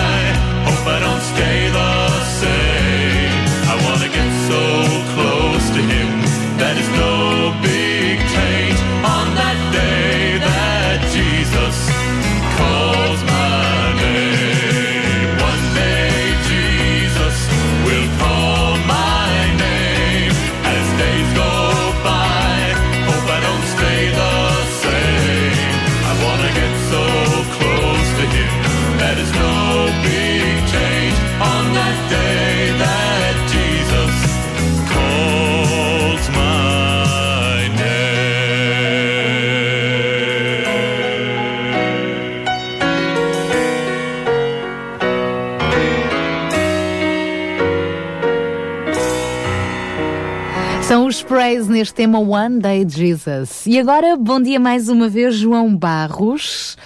Vamos eh, avançar com o nosso Pensar com Paixão de hoje. Sim, vamos lá. Ehm, vamos dar continuidade à, à temática que temos desenvolvido ao longo destes, ehm, destas uh, últimas semanas. Eh, Sobre um estilo de vida com paixão. Exatamente. Já falámos do sentido da pertença, por exemplo, a filiação, sentirmos que pertencemos e Exa colaboramos. exatamente. Eh, nós, de alguma forma, estamos, estamos a dar força àquilo que muitas vezes o Daniel diz no final dos fóruns. Eh, por hoje terminou o programa Citra com Paixão, mas com paixão Continua todos os continua dias. todos os dias. E, e na realidade, eh, pronto, este é, é o desafio que nós queremos eh, aqui também lançar. Hoje, hoje foi um dia de desafios. É interessante, vivemos desafios em, desafios. Ehm, e, e dentro de- de- desta temática, nós já tínhamos, como, como disseste muito bem, já apresentado alguns princípios, o princípio da filiação, o sentimento de pertença, a questão da categorização, não é? Portanto, nós identificarmos realmente as necessidades das pessoas. Hoje, o quarto princípio da compaixão é o discernimento. Eh, e, é, e é interessante nós abordarmos este, este ponto porque ehm, o, o discernimento vem precisamente na sequência daquilo que nós falamos há pouco da, eh, da, da declaração que Isabel Joné, Presidenta do Banco Alimentar, tinha, tinha proferido. Eh, a, a Bíblia diz-nos que enganoso é o coração mais do que todas as coisas e perverso. Quem o conhecerá? Isto é, é impressionante, quer dizer, quando nós eh, pensamos que todas as coisas devem surgir do coração e tudo o que vem do coração é muito bom e, e é louvável e é realmente de, de- de elogiar, pois aqui nós eh, encontramos na- no nosso padrão de vida, no nosso registro, eh, nos nossos fundamentos de vida, esta declaração. Enganoso é o coração mais do que todas as coisas e perverso. Quem o conhecerá? O coração do ser humano realmente é enganoso. O próprio ser humano tem a habilidade de se frustrar a si próprio, criando um mundo de ilusões. Isto é, uma pessoa acaba por criar uma ilusão à volta do que é eh, o, seu, o seu ideal de vida que muitas vezes acaba por acabar acaba por eh, entrar em frustrações e em desilusões. Após uma rigorosa categorização, dentro daquilo que nós já falamos na semana passada, é necessário termos discernimento. Por vezes, uma ajuda prejudica mais do que outra coisa sem as pessoas se aperceberem. Isto é, é, há um livro que foi escrito há, um, há uns anos atrás que dizia que dizia uh, que se intitulava uh, propriamente uh, quando ajudar magoa mais. Isto é, nós por vezes ao querermos ajudar acabamos por estragar mais e por criar ainda mais dificuldade. Eu lembro-me de uma conversa uma vez com, com um amigo cabeleireiro uh, que uh, estava no seu salão e isto, enfim, uh, os ouvintes irão perceber aqui este paralelismo Uh, e um, um dos clientes chegou lá, uma pessoa nova, uh, para, para, para cortar o, o, cabelo e fazer um novo visual completamente diferente. E este cabeleireiro é, é, é uma pessoa que, uh, para além de, de, de, ser cabeleireiro e ter o seu próprio salão, é uma pessoa que tem um, um discernimento de, das coisas. E então sentou, sentou-se com um cliente cliente e perguntou então o que é que o senhor deseja, já não recordo se era um senhor ou uma senhora, uh, mas o que é que o senhor deseja que eu faça ao seu cabelo? E a pessoa disse-lhe o que queria e hum, ele próprio, ao olhar para a pessoa, apercebeu-se que havia ali alguma coisa que não estava bem. E sentou-se ao pé da, do cliente e perguntou-lhe porquê quer mudar esse visual? Porquê quer cortar esse cabelo? E, resumindo e concluindo, saiu do salão sem mudar nada ao seu cabelo. Nem cortou, nem mudou o penteado, nem mudou nada. Porque a necessidade daquele cliente não era de cortar o cabelo. Era, era mais de mudar alguma coisa que estava cá dentro. Exatamente. Isto é discernimento. E se, e se este cabeleireiro amigo nosso nos está a ouvir, desde já os parabéns, porque eu creio que ele, ele costuma ouvir o, o nosso programa no, no, seu salão. Um beijinho para ele um beijinho para os para ele. seus clientes e amigos. Exatamente. Portanto, houve aqui discernimento uh, um cabeleireiro com uma visão comercial da, da, coisa nem queria saber de como queria ficar o cabelo. Ao cabo até nem ganhou dinheiro nenhum. Não ganhou dinheiro nenhum, o cliente saiu dali satisfeito, feliz, alegre, sem tocar no cabelo. É verdade. E, e isto é uma, é uma grande lição de discernimento por parte deste cabeleireiro. Antes de nos envolvermos numa atividade de apoio social, é sempre importante interrogarmos sobre a quem vamos ajudar. Vamos estar a ajudar uma pessoa ou estaremos nós a aliviar o peso da nossa consciência? Esta é uma realidade que nós vivemos no nosso dia a dia. Compaixão não tem a ver conosco, mas sim com a pessoa que ajudamos. Trata-se de sofrer no lugar dela, trata-se de carregar as suas dores, não tem nada a ver com a ideia de nos sentirmos bem e melhor ao termos ajudado outra pessoa. O amor implica servir o próximo, é tudo menos egoísta. Nós muitas vezes ouvimos, não é? Realmente pessoas que, uh, ao voltarem de, determinadas experiências, sejam elas uh, experiências missionárias fora do nosso contexto europeu, ou mesmo uh, experiências de, de, de, ação social em situações bastante difíceis na, na, na, cidade de Lisboa e, e por aí fora, muitas vezes ouvimos uh, as pessoas voltarem dessas experiências e dizer ah, eu senti-me tão bem, tão bem ao fazer aquilo que eu fiz, eu, eu senti-me tão preenchida, realizada como se aquilo tivesse mudado uh, a sua vida. E de facto, a própria Bíblia nos uh, ensina isto: é? mais bem-aventurado é aquele que dá do que aquele que recebe. Esse, temos isto bem claro. Mas na realidade, o ajudar alguém não é para nós nos sentirmos bem. isto até pode implicar exatamente o contrário: isto é, nós ficarmos mal no lugar dessa outra pessoa. E compaixão no longo prazo não pode envolver uma análise, vamos lá dizer assim, emotiva ou apaixonada. Isto eh, dou regularmente o exemplo do cirurgião que diz que por compaixão não vai amputar a perna de uma pessoa uh, que, tem, uh, que tem cancro, pois nesses momentos uh, não é a emoção da compaixão que deve falar. Nesses momentos a pessoa só tem que pensar: se eu cortar a perna, a pessoa vai continuar a viver, mas não vai poder dançar. Mas se eu não cortar a perna, essa pessoa vai morrer mesmo. Então a compaixão no longo prazo uh, deve nos envolver, uh, deve nos levar a uma análise que é menos emotiva, menos emocional, menos apaixonada e muito mais realista. Nem sempre aquilo que identificamos como pobreza nos deve mover numa ação de compaixão se a pessoa que vive nesse contexto vive em paz e alegria. Isto é o mesmo do que nós chegarmos eh, no interior do país e, e percebemos que uma pessoa vive na sua casinha uh, já há 40, 50 anos e que vive feliz da vida, mas vive num contexto social completamente diferente que para nós acaba por ser um contexto mais necessitado do que o nosso, mas essa pessoa vive feliz onde está e vive alegre.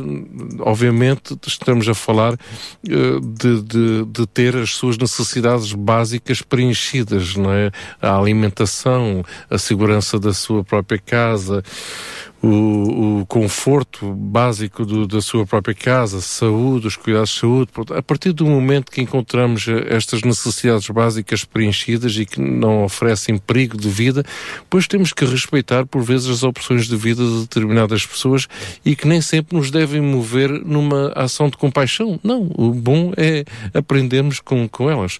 Portanto, continuamos com este desafio. Não é? Nosso sonho continua a ser o mesmo, em cada casa, uma família com paixão e é por aí que nós nos iremos guiar nos próximos programas também. Combinado, João Barros, até já. Continuamos consigo desse lado, já a seguir com o nosso Fórum Compaixão. Que tal juntarmos-nos e fazermos alguma coisa? Vamos ouvir o testemunho de três uh, associações que estão precisamente a trabalhar nesse sentido e que podem ser inspiradoras para nós. Para já fechar esta hora, ficamos ainda com Marta Sofia no tema Amar como tu. Este é o grande desafio. Amar como Jesus amou e nos ama e nos amará eternamente.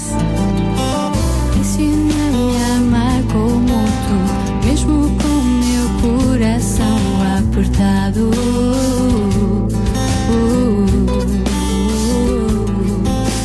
Pois eu sei, Jesus, que tu tens poder para eu suportar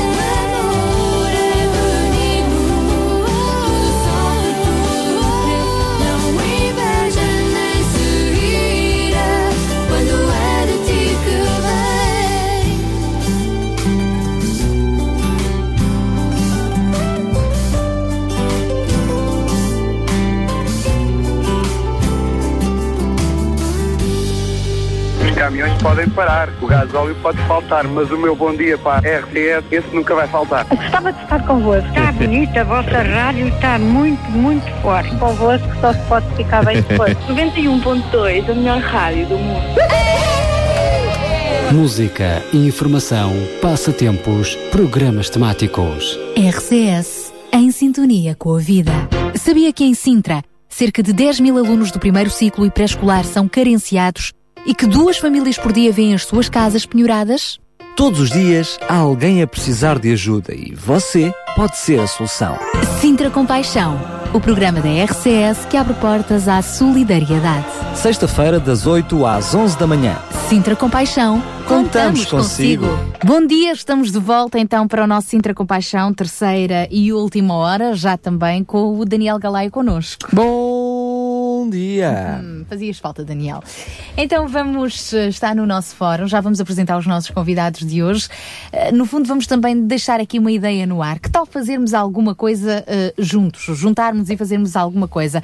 É verdade, sozinhos não conseguimos ir tão longe. Então a ideia será partilhar alguns exemplos. Neste caso, vamos ter connosco duas associações de pais connosco aqui e vamos ter ainda uma outra terceira intervenção no programa de hoje para nos inspirarem.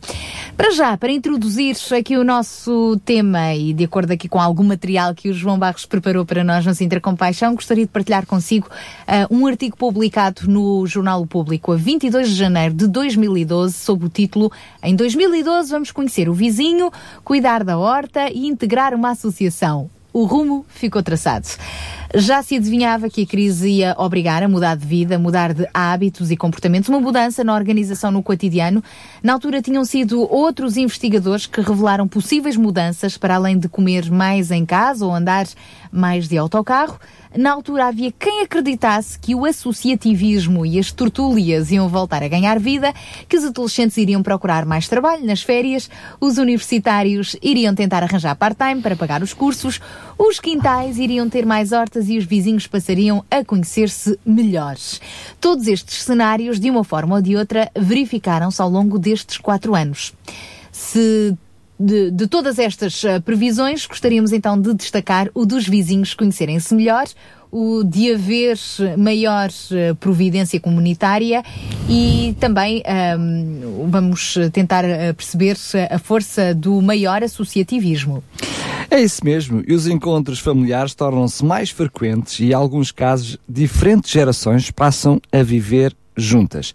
É possível que deixe de ser eh, viável que as pessoas da classe média tenham familiares em instituições privadas que são caras e que os familiares mais idosos fiquem mais tempo junto das famílias, que voltam a ser alargadas. Avançava o sociólogo e professor da Universidade de Coimbra, Elísio Stanque.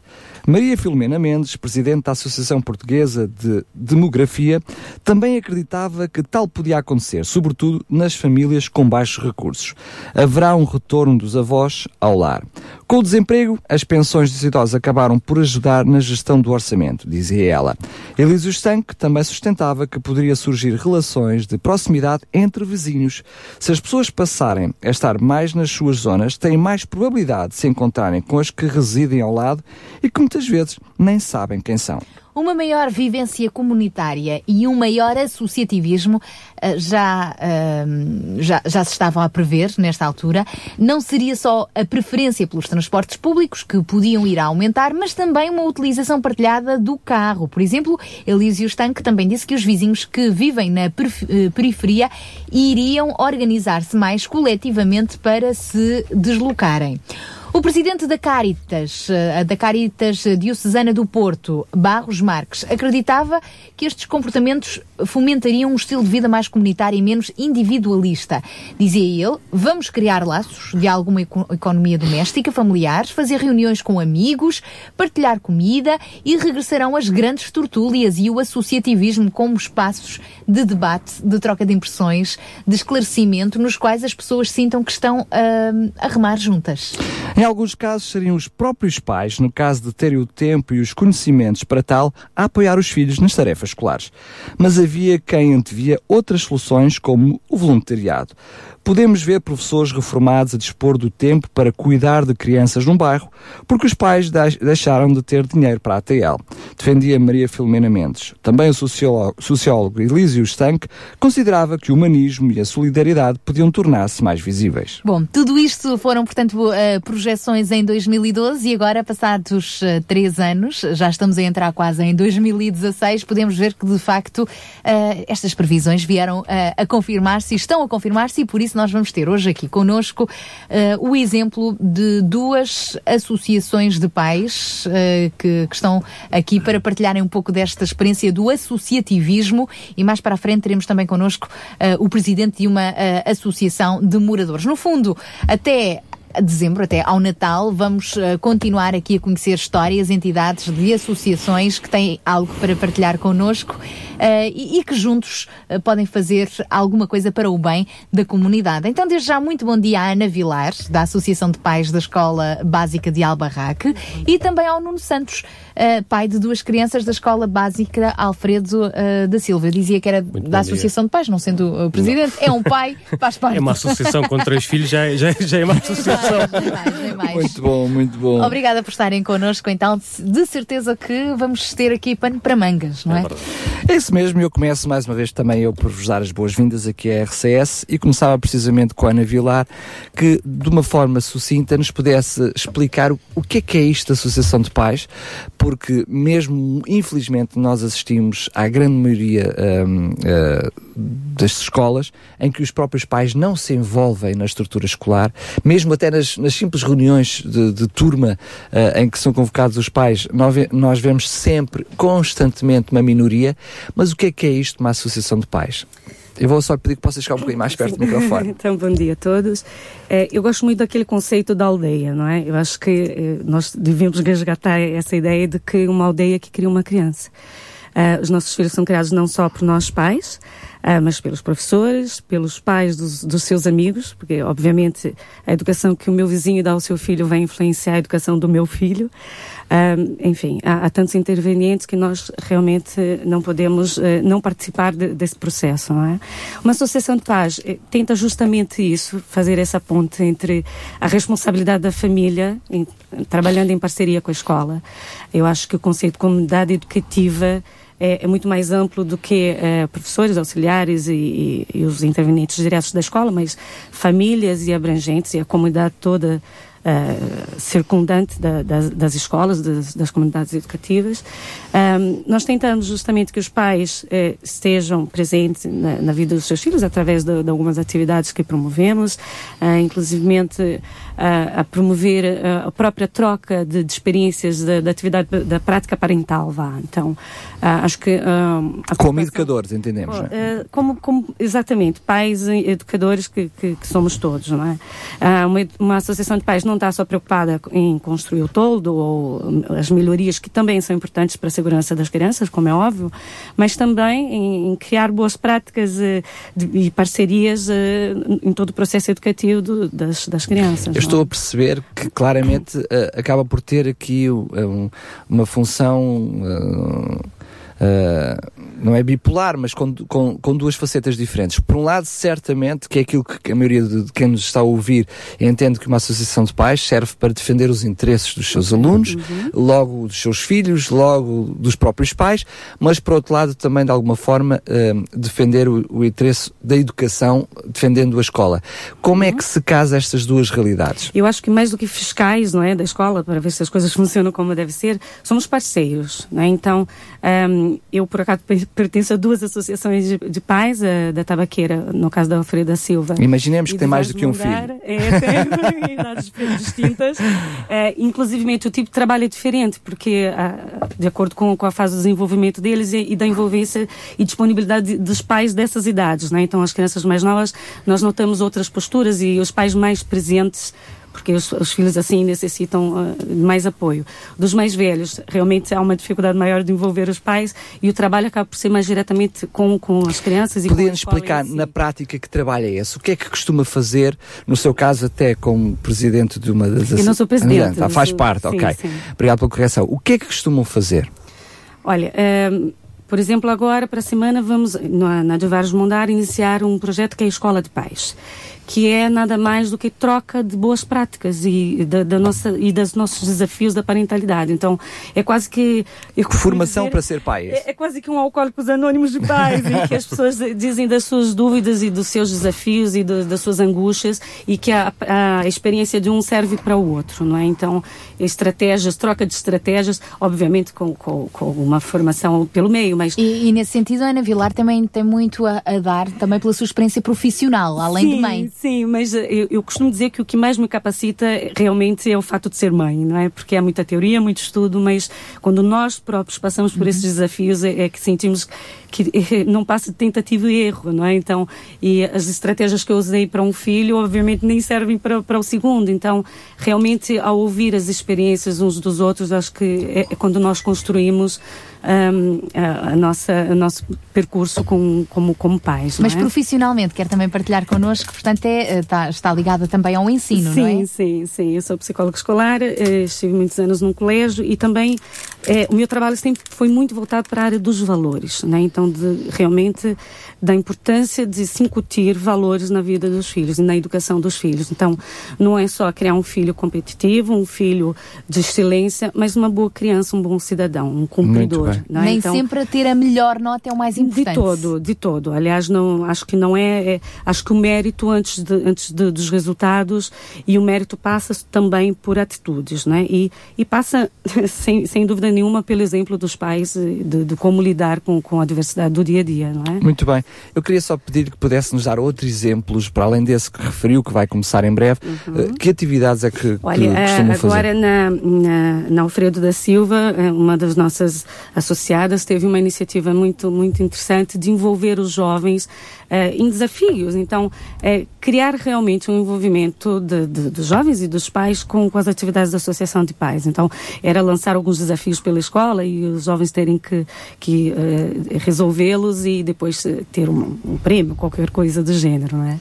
Outra coisa que eu acho muito importante, que também está acontecendo ali na Alfreda Silva, é ensinar a generosidade. Ensinar no, no sentido de dar o exemplo. Não é? Então, não é só criar campanhas em que os pais vão eh, doar qualquer coisa, mas fazer o jovem participar disso. Então, agora eh, há uma, uma iniciativa em, em parceria com o, o Clube Amigos Sem Fronteira em que é preciso doar uma manta. Então, o meu filho chegou em casa e, assim, com um ar assim de, puxa mãe, nós temos que doar uma manta, não é? Então, acho importante que eles participem desse processo também de dar, não é? Então, Muito bem, já vamos co- continuar a falar. Queremos saber ainda quais são os desafios de uma associação de pais, Ok. entre muitas outras coisas. Vou chamar à conversa também aqui outro pai, já bem nosso conhecido. Um, um pai que, para além de ser pai dos filhos que tem, muitas vezes acaba por ser pai de muitos outros filhos, que é o caso verdade. da, da Das associação- das crianças, da Operação 414, da qual uh, tem estado envolvido já uh, desde o início. Aliás, és tu o originador desse, da- dessa iniciativa. Com a Associação Mãos, Mãos Libertas. libertas. Agora diz-me como pai eh, e lidando já também de algum tempo com estas realidades, qual é que é a importância? O que é que tu sentes como pai? eh, a importância de fazer parte de uma associação de pais? Eh, qual é que, que vantagens é, é que isso tem para quem nos está a ouvir para os seus próprios filhos e até para a escola? Olha, eh, muito bom dia a todos. Antes de mais, eh, eu vou ser muito sincero. Até há praticamente dois anos, eh, uma associação de pais numa escola a mim passava-me um bocadinho ao lado. Se calhar por falta de divulgação inclusiva do trabalho que eles próprios fazem, eh, mas eu tenho uma filha com 20 anos que passou na tabaqueira e eu nunca ouvi falar da Associação de Pais. Realmente, esta última direção, penso eu, nestes últimos dois anos, tem feito um esforço enorme para que seja conhecido aquilo que eles têm feito. Eh, e aquilo que eu tenho verificado, e até, até através da associação, é que a comunicação associação-escola não existe, ou é eh, quase, quase nula, é, é, é difícil de, de conseguir alguma coisa. E através da associação de pais, isso realmente consegue-se. Eh, ou seja, eu acho que é realmente uma mais-valia porque os pais muitas das vezes têm um conhecimento no terreno que a própria escola acaba por não ter, porque está tão, uh, tão preocupada com outras, com outras coisas que não as crianças em si, que realmente tem sido uma mais-valia eu ter conhecido o Luís Cruz nesta, nesta associação e que nos tem posto a par das dificuldades e dos problemas uh, que acontecem no dia a dia na, na escola. Nuno, é que... mas, Desculpa. Nuno, também tem de haver, achas que também tem de haver da parte dos pais o ir à procura da associação dos pais, de pais da, da escola em que os seus filhos estão? Portanto, por um lado, a associação de pais dar-se a conhecer, por uhum. outro lado, uh, os pais procurarem naturalmente também serem mais interventivos? É assim, naturalmente isso deveria de acontecer, mas sabemos que não acontece. Uh, acho que os pais têm tantas preocupações também hoje em dia que não, não vão estar preocupados em procurar isso. Eu imagino que um, um, só pode acontecer por não haver um reconhecimento por parte dos pais da importância da associação Exatamente. de pais. Porquê é que tu achas que, em primeiro lugar, um, há esta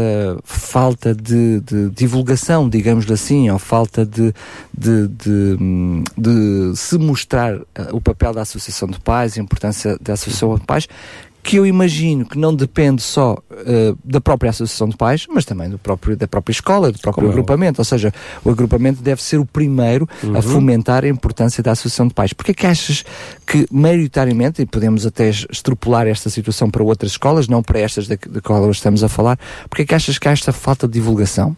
É aquilo que eu sinto, uh, uh, e até quando estou em reuniões de encarregados de educação e isso tudo que eu faço questão de ser eu a ir aos dos meus três filhos, sempre, sempre o fiz, é que eu acho que pela incapacidade da escola hoje em dia em, em dar resposta a tantas situações, uh, acho que automaticamente a Associação de Pais cresceu e tomou uma importância que a própria escola uh, reconhece neste momento e que para mim tem sido fundamental, porque acho que a escola é incapaz de dar resposta a tantos problemas e tantas necessidades que existem hoje em dia.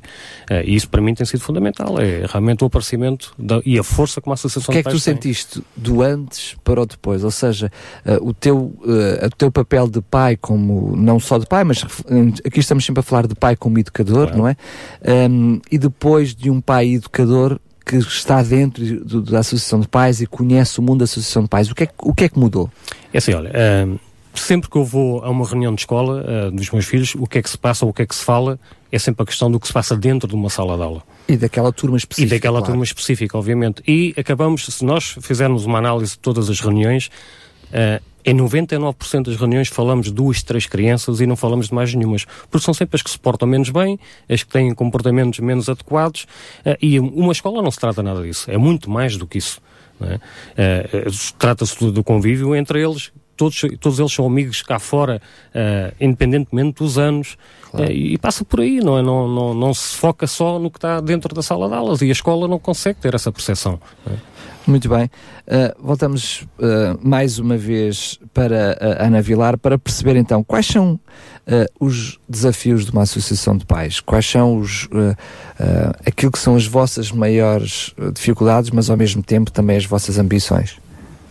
Eu acho que o maior desafio é realmente envolver os pais, não é? Como, como disseram há pouco, Uh, hoje em dia as pessoas têm seus horários laborais uh, complicados e nem sempre têm disponibilidade para participarem ativamente na escola e na vida, nas atividades dos filhos. Um, a, a receptividade da escola também é muito importante e eu tenho tido muita sorte nessas duas associações, as escolas são muito receptivas à própria associação de pais. Então, Ou seja, não, não sente ali nenhuma resistência todo, por parte da escola a, à associação de pais? Acho que a engrenagem funciona muito bem, não é? Então, sobretudo em Vários Mondar, a coordenadora é muito receptiva à associação de pais, às atividades da associação de pais e, e há um trabalho realmente de parceria uh, que tem funcionado muito bem, e de, em, em, iniciativas que são da escola, em que a associação acaba por colaborar e vice-versa, não é? Então, algumas que partem da, da, associação, algumas que partem da escola, mas há sempre um trabalho uh, de colaboração e, e, e comum. Uh, o, o, fim é, é, o mesmo, não é? Nós queremos o bem das nossas crianças e que as coisas estejam a correr como deve ser.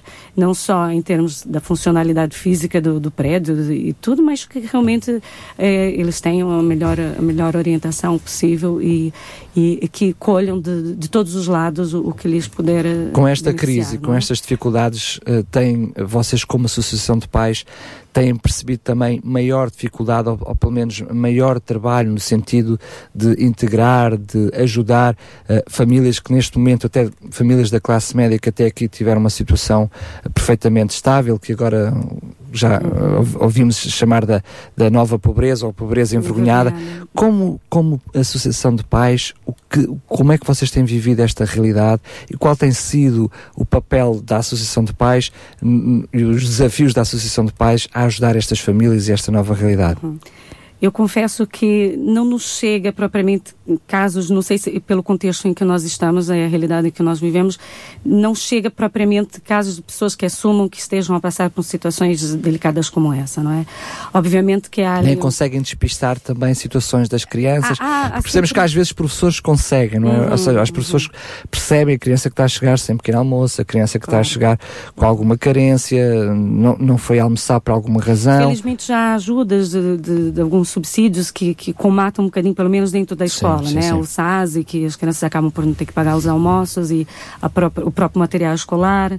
A Associação de Pais, eh, penso que não, não chegue a, a esse Mesmo ponto. que haja, por alguma razão, os pais têm a tendência a esconder eventualmente alguma coisa, ou seja, não, não transpira para a Associação de Pais, é isso? Exatamente.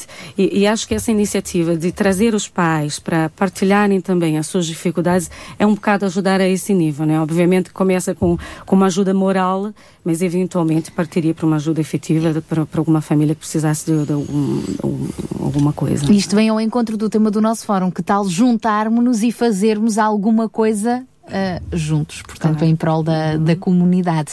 Na introdução do nosso programa de hoje, ah, falámos aqui até de, de algumas ah, pessoas com bastante intervenção na área social que opinaram um pouco sobre a, mudança de paradigma da organização da, da nossa sociedade e das experiências comunitárias.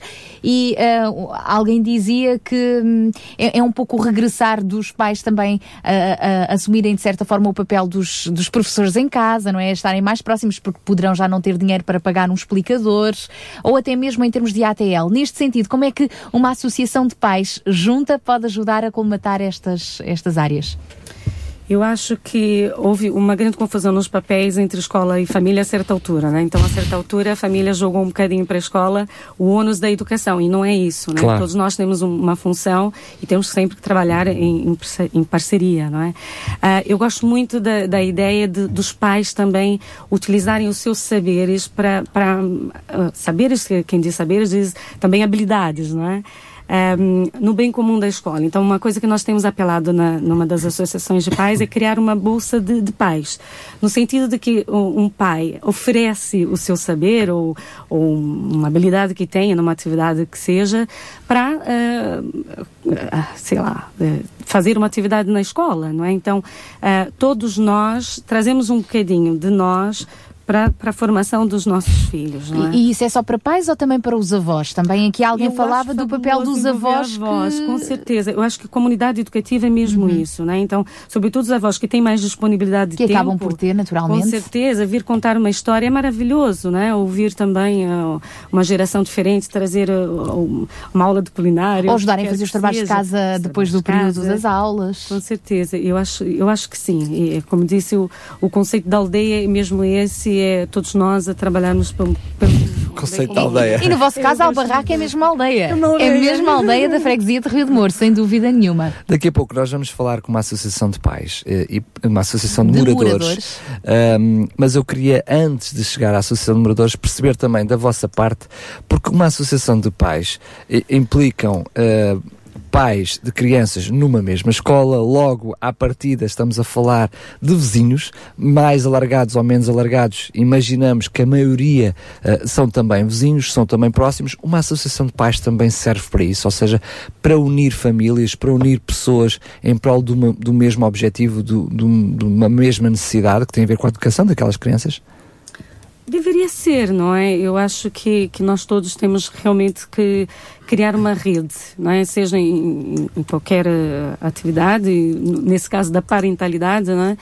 E eu acho que se nós não trabalharmos assim, eh, realmente não, não, não conseguimos eh, nada. Essa, essa atividade que estava a falar agora, uh, portanto, que tem a ver com essa formação para os próprios pais, digamos assim, uh, a formação é, é, muito forte, mas uh, também não queria usar alcoólicos anónimos para pais anónimos, enfim. Isso serve, uh, portanto, funciona no âmbito escolar, dentro do âmbito escolar ou é fora do âmbito escolar? Será, será, realmente vai funcionar, vai, vai começar para a semana e realmente vai funcionar, lá está, a receptividade da escola, porque é uma atividade que é só para pais, não é para professores, até para criar um ambiente mais, mais acolhedor e mais uh, íntimo, não é? Então é exatamente isso uh, e a recitar da escola em ceder o espaço, ceder o horário, ceder é, realmente tem sido fabulosa. Tem é, funcionado muito bem. A ideia da parceria é construir-vos juntos. Exatamente. Nós vamos continuar daqui a pouco esta conversa, portanto, quer com a Associação de Pais da Albarraca, aqui com a Ana Vilar, quer com o Nuno Santos também como pai de crianças da Escola Alfredo Silva. E já que estamos numa de percebermos o que é que o associativismo pode fazer em prol das famílias, a seguir vamos ter também o testemunho da Associação de Moradores da Tapada das Mercês. É já a seguir. Sintra Compaixão, ao serviço da comunidade.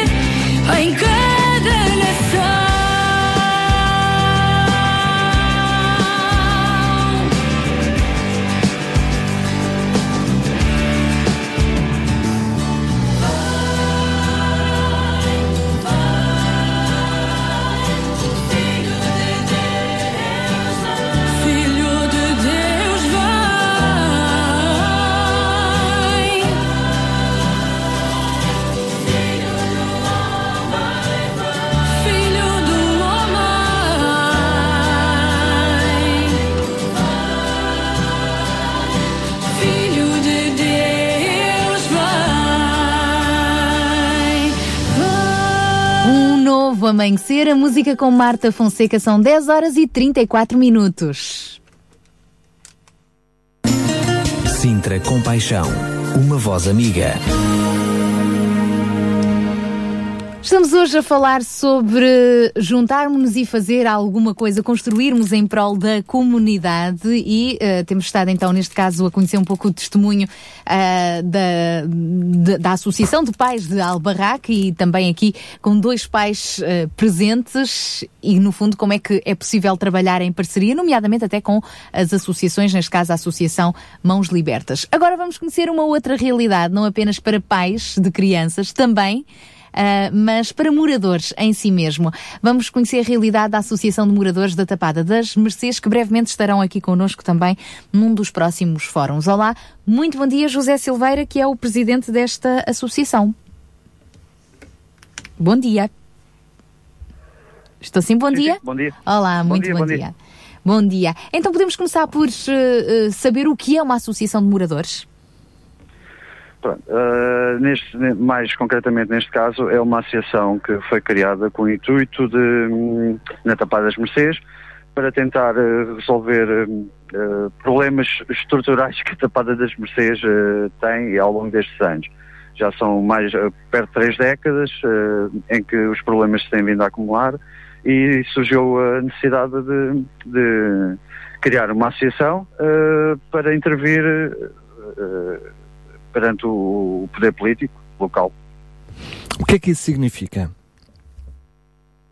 Em termos práticos. Uh, pronto, em termos práticos, uh, ao longo desde- de- de- da sua existência, que, que- que foi criada em 2012, nós, uh, e as várias direções que têm, que, que têm estado à frente, temos uh, uh, feito reuniões com, com- concretamente com o poder local. Uh, esta, esta direção que entrou há cerca de um ano, uh, nós a, prime- a primeira iniciativa nesse, nesse âmbito foi con- convidarmos todos os partidos com assento na Junta de Freguesia e, e na, e na Câmara de- na Assembleia da Câmara para virem ao território e verem eh, realmente em loco as, como está a Tapada das Mercês. Eh, temos consecutivamente eh, feito intervenções eh, a nível da, mais concretamente a nível da Assembleia de Junta a, a expor os problemas que existem temos essa vertente da parte estrutural também começámos a dinamizar alguma, algumas ações na área da cultura, do desporto, que temos feito ao longo deste, deste, deste tempo de, de mandato. Zé, qual é hum, a importância de uma associação de moradores para as famílias? Ou é apenas uma intervenção política? Será que ela não serve hum, vizinhos que, que- moram uh, ao lado um do outro? Não serve para se apoiarem mutuamente? Ou apenas uh, um conjunto de pessoas que uh, se junta para ter uma intervenção política dentro do poder local ou até mesmo do poder central? Eh, a ideia também, e, e os fins para que a associação existe, era, de- pronto, eh, o, bairro da Tapada das Mercês é um bairro com cerca de eh, 23 nacionalidades representadas. E a ideia também é criar uma interligação entre as próprias culturas.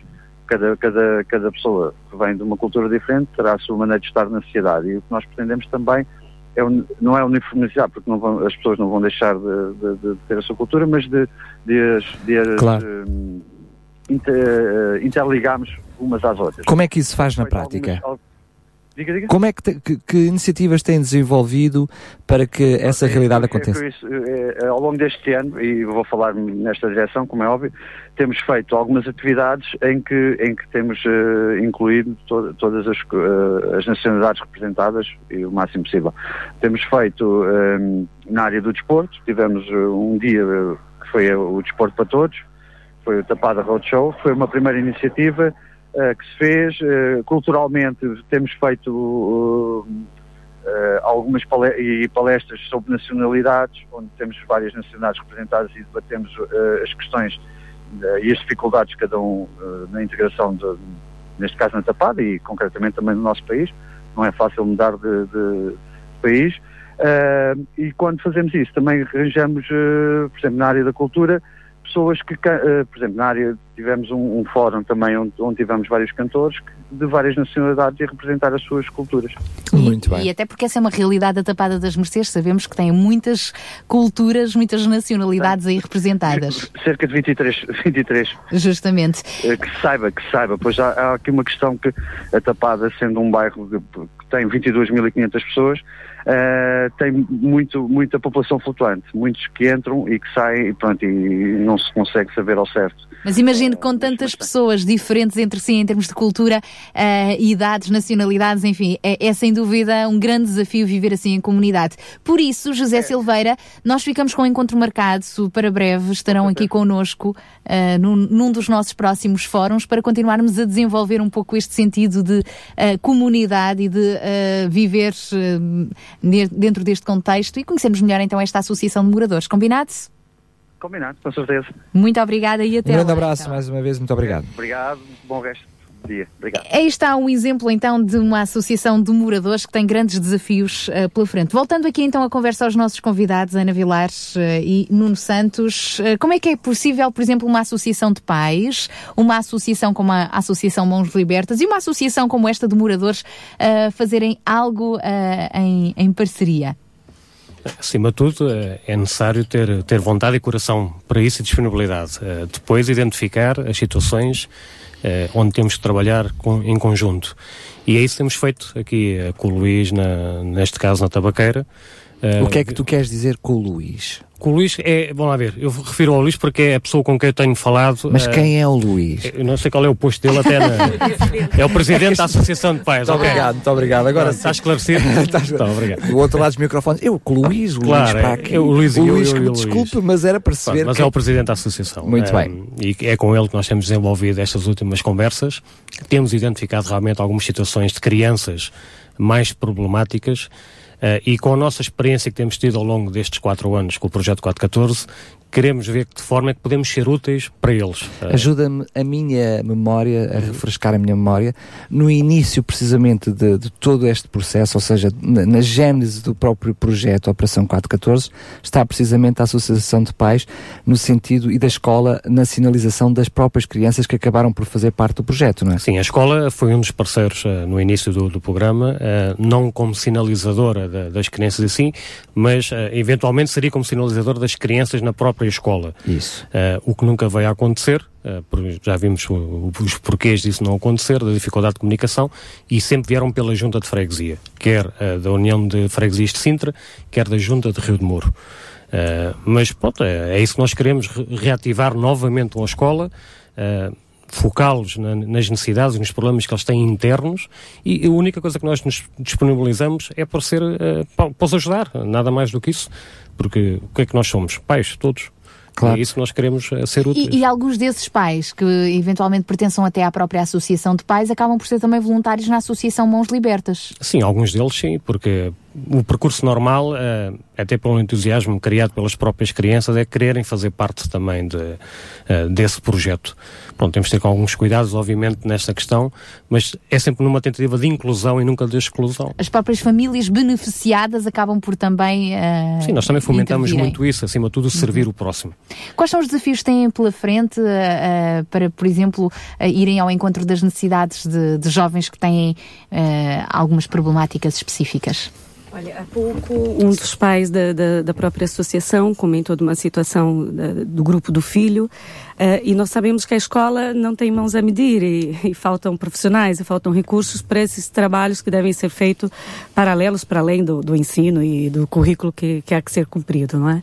Então, lá está, a Associação de Pais acho que vem um bocado de encontro em tentar achar, eh, encontrar outras alternativas estratégias e essa, essa parceria também, em que o Luís Cruz lançou também um desafio de desenvolvermos um programa ah, que seria trabalhado com o diretor de turma de deter- determinados grupos que, pronto, que demonstrem serem, eh, não de risco, mas eh, com, com algumas, alguns conflitos e algumas questões por resolver, não é? Então, seria desenvolver talvez um projeto eh, de assertividade, de, de- das interações, de, trabalhar a comunicação dos jovens, não é? A, a ideia surgiu como um projeto contra a violência, mas como é que nós prevenimos a violência, não é? Trabalhando a assertividade, trabalhando a comunicação, trabalhando tudo o que vem antes da violência. Né? Então, acho que a resposta é a prevenção. E, infelizmente, a escola não está vocacionada para prevenção, está vocacionada para apagar fogos. Então, se nós pudermos uh, colaborar nesse, pronto, uh, fazendo um trabalho de base, não é? Acho que muita coisa deixa de acontecer. Então, temos que trabalhar todos pelo mesmo, temos que trabalhar em, em, em conjunto e e colher um fruto de uma geração um bocadinho mais assertiva, mais... E, e onde é que pode entrar aí, por exemplo, a Associação Mãos Libertas? E vou mais longe, até ouvintes que nos estejam a ouvir e que, uh, por alguma maneira, de uma forma ou de outra, estejam disponíveis para se voluntariar e ajudar em prol dessa causa. O que nós trabalhamos muito com estas crianças é na questão dos valores e dos princípios, uh, porque entendemos que uma das grandes deficiências hoje em dia é a ausência de referências ou quando as existem, pronto, uh, poderão ser menos boas. E é isso que nós tentamos trabalhar com eles, uh, acima de tudo, dando-lhes amor, para nós é, é, é, o segredo de todas as coisas, uh, incentivando a, a ser família, uh, a servir o próximo, porque muitas destas crianças já vêm com ADN da sua própria família de serem servidos. Uh, precisam, vão pedir e obtêm de alguma forma, seja como for, e aquilo que nós sempre incentivamos a eles é servir os outros muito mais do que serem servidos. Isto realmente é um desafio, porque ao trabalharmos com as crianças, muitas das vezes temos os bloqueios dos próprios pais, que estão tão acostumados a ser servidos que nem querem servir os próximos. e é isso que nós temos trabalhado e que realmente tem transformado algumas destas crianças. E, e, e estamos a falar de famílias que também têm as suas dificuldades, nomeadamente na área financeira. Pode parecer estranho, então, mas eu tenho tão pouco, como é que eu vou servir? Mas é possível. É, é, é possível, Lassara, mas uh, ao longo destes quatro anos, porque dá-nos alguma bagagem, aquilo que nós temos constatado é que uh, o dinheiro nunca é o, nunca é o problema. Embora a, gente saiba que o dinheiro é a raiz de todos os problemas, mas nestas famílias, nesta, nestas famílias, um, nem sempre é o maior dos problemas. E servir não é só com dinheiro também. Obviamente. E é isso precisamente que nós tentamos dizer-lhes que não é preciso ter dinheiro para servir porque uh, uh, ser amigo de alguém, partilhar, uh, sei lá, o tempo, até o próprio tempo, ouvir, é tão difícil hoje em dia ter tempo para ouvir outra pessoa, estar atento. Eu, eu, eu tenho três filhos, todos completamente diferentes uns dos outros, e aquilo que eu sempre incentivo a eles é que estejam atentos olhem para o vosso lado, olhem para os vossos colegas, tentem sentir o que é que se passa com eles. E, e digo-vos, é, é, espantoso aquilo que eles conseguem ver e que nós não conseguimos. Exatamente, porque eles estão lá, né? estão no porque terreno. Eles estão todos os dias com eles Muito e passam bem. mais tempo com os colegas do que propriamente até connosco. Estamos na reta final, queria desafiar-vos a ambos para incentivar quem está do outro lado dos microfones, uh, sobretudo pais, mas quando eu digo pais de uma forma mais largada, avós, tios, educadores, enfim, aqueles que têm ao seu cuidado crianças, um, uh, poderem pertencer a uma associação de pais, a uma associação de moradores, uhum. a uma associação de moradores que, não sendo associação de moradores, se juntam claro. para criar um projeto como a Operação 414, o que é que podia dizer uh, a todos aqueles que estão do outro lado uh, para os motivar a fazer parte da associação de pais? Uh, tem uma frase que eu gosto muito que é, é um minuto do seu tempo pelo futuro do seu filho, não é? Eu acho que a presença do pai na, na escola ou em qualquer contexto em que o filho esteja inserido é importante não só para o seu filho, mas, é, enfim, para, o bem comum, não é? Acho que nós, é o nosso papel, é a nossa função Uh, como pessoas sociais, não é? trabalhar por essa comunidade educativa, uh, não nos fecharmos no, em trabalhar uma criança para que ela tenha as melhores notas e que tenha um futuro brilhante, mas trabalharmos por toda uma geração para que seja mais ética, para que seja mais uh, social, né? para que saiba ver o outro, para que saiba trabalhar pelo bem comum. Isso é que é o grande desafio de um, de um pai. É? Mas um, imagino, sobretudo, a realidade que nós temos, que é uh, cada vez menos uh, vontade de assumir responsabilidades, ou se quisermos não, não, não lhe chamar responsabilidades, mas algum tipo de compromisso. O que é que pode dizer a esses pais para não terem medo desse compromisso? E já agora também, o que é que é preciso fazer? O que é que um pai tem que fazer, uma mãe tem que fazer, um educador tem que fazer para pertencer à associação de pais? É burocrático, Não, é, é boa complexo. vontade, é boa vontade. Eu própria eh, eh, voluntariei-me há pouquíssimo tempo, eu nem, não fui eleita propriamente, mas ofereci-me e rapidamente as portas são abertas e as pessoas querem mesmo que as pessoas participem e que, que tragam novas ideias e tragam boa vontade sobre tudo, não é? Mas a inscri- a inscrição é feita na própria escola? Como é que É, funciona? basta procurar o presidente ou alguma pessoa da Associação de Paz, mostrar vontade que vai ser bem E recebida. isso implica quanto tempo do, da, vossa, da vossa semana? Vocês encontram-se com que periodicidade para discutir estratégias, assuntos? Olha, a internet ajuda muito e a troca de e-mails também facilita muito as pessoas eh, com, com seus horários que nem sempre são compatíveis, não é? E eh, as reuniões vão acontecendo conforme os projetos eh, precisam ser resolvidos, mas Portanto, há flexibilidade. todos os dias na escola, não é? Ou porque levamos os filhos, ou porque, eh, enfim. Encontram-se cruzam-se e, e acaba sempre por haver e lá oportunidades. está, acaba por, por eh, tornarmos-nos amigos amigos para fora de- da escola, né? Eu- Foi o que disse há pouco de- dos vizinhos que acabam a olhar uns para os outros. Então, já tomamos café juntos, ainda que com o ensejo de resolver qualquer coisa da associação. Claro. Mas eh, eh, acho que expande, começa na escola e vamos expandindo realmente e, e tornando-nos efetivamente uma comunidade, não é? Portanto, fica este desafio para os papás que nos estão a ouvir, seja da escola de Albarraque, seja qual for a estratégia, acaba por ser a mesma e a motivação também. Claro, vocês reúnem-se também dentro da escola, acabam por ter uma sede exterior, na casa uns dos outros, como é que funciona? Temos uma sala, eh, em Vargas Mondar temos uma sala. Na sede, ah, cedem-nos uma sala quando, quando é necessário fazer alguma reunião, não é? São realidades muito diferentes, porque são idades também bastante diferentes, lá está. Ah, e realmente... Também com necessidades diferentes, não é? Necessidades diferentes e o envolvimento, o investimento dos pais quando os filhos são maiores é quase que ah, já não precisam tanto de nós, não é? O que é um erro. É, se calhar é, é a altura que mais precisam, porque é quando a orientação deve estar lá e a vigilância deve estar lá e, eh, enfim, ah, é tudo muito... É bom dar liberdade, mas eh, os pais eh, têm que estar muito atentos com quem os filhos falam, onde é que os filhos vão, eh, os canais da internet que percorrem, não é? Enfim, eu acho que a nossa missão nunca acaba, os filhos estão na faculdade e nós ainda temos a, a nossa obrigação. Pais são sempre pais, não é? Pais, Exatamente. Já diz o nosso ditado, filhos criados, cadilhos dobrados.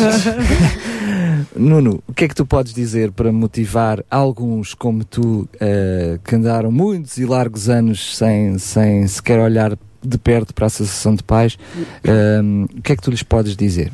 Ora, acima de tudo, que vejam a importância do que é ser pai.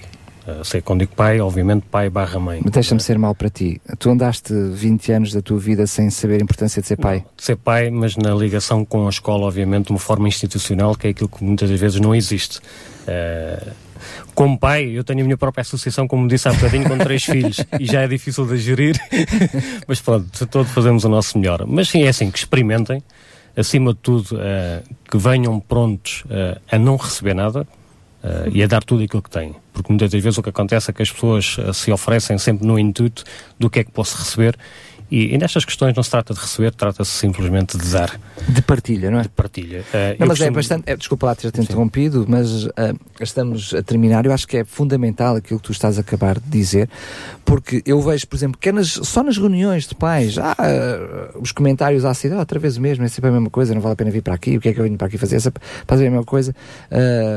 Já, já o ano passado conhecemos a diretora turma, este ano é só para conhecer a diretora turma. Percebemos estes comentários que vemos, vemos ao fim da- das reuniões.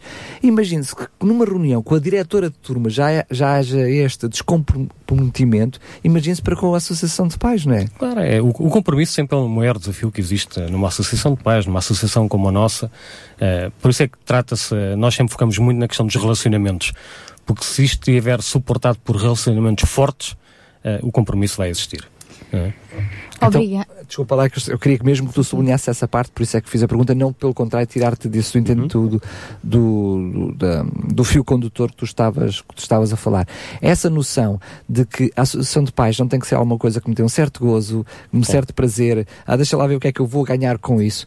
Tem de saber ah, o que é que eu vou dar, não é? O- com- como é que eu posso ser uma mais-valia, não só para os meus filhos, para os meus filhos, mas para o contexto escolar. Porque se calhar somos muito pródigos em, em comentar, a criticar cá fora, que a é escola óbvio. devia ser assim, devia fazer o outro, devia ser o outro, mas eu não faço questão nenhuma de me envolver para mudar Não. seja o que for, não é? E esta é, uma oportunidade. Sem dúvida, porque é sempre fácil apontar o dedo, não é? Mas eu sempre digo, quando a gente apontamos um dedo para outra pessoa, temos outros quatro, pelo menos, a apontar para nós, não é? E, e é sempre o maior desafio. Eh, como, é que, como é que é que eu ia dizer mais? Eh, envolvam-se. É, que não vale a pena mesmo caminharem sozinhos, não é? Experimentem. Obrigada, Nuno Santos, Obrigado então. eu Também aqui à Ana Vilar por terem estado à conversa connosco. E João Barros, queres terminar? Eu quero dar os parabéns eh, à Ana Vilar, ao Nuno, obviamente, todas as pessoas que têm procurado de uma forma genuína, espontânea, informal, eh, sem se preocuparem com eh, muita organização e estrutura, só mesmo pelo desejo de fazer alguma coisa a favor da comunidade. Eu acho isso fantástico, que estas experiências eh, nos possam inspirar a todos, todos podemos contribuir para algo melhor. É um desafio, é, é nós começarmos a olhar para, para, enfim, para fora da nossa casa, para fora da nossa realidade, não é?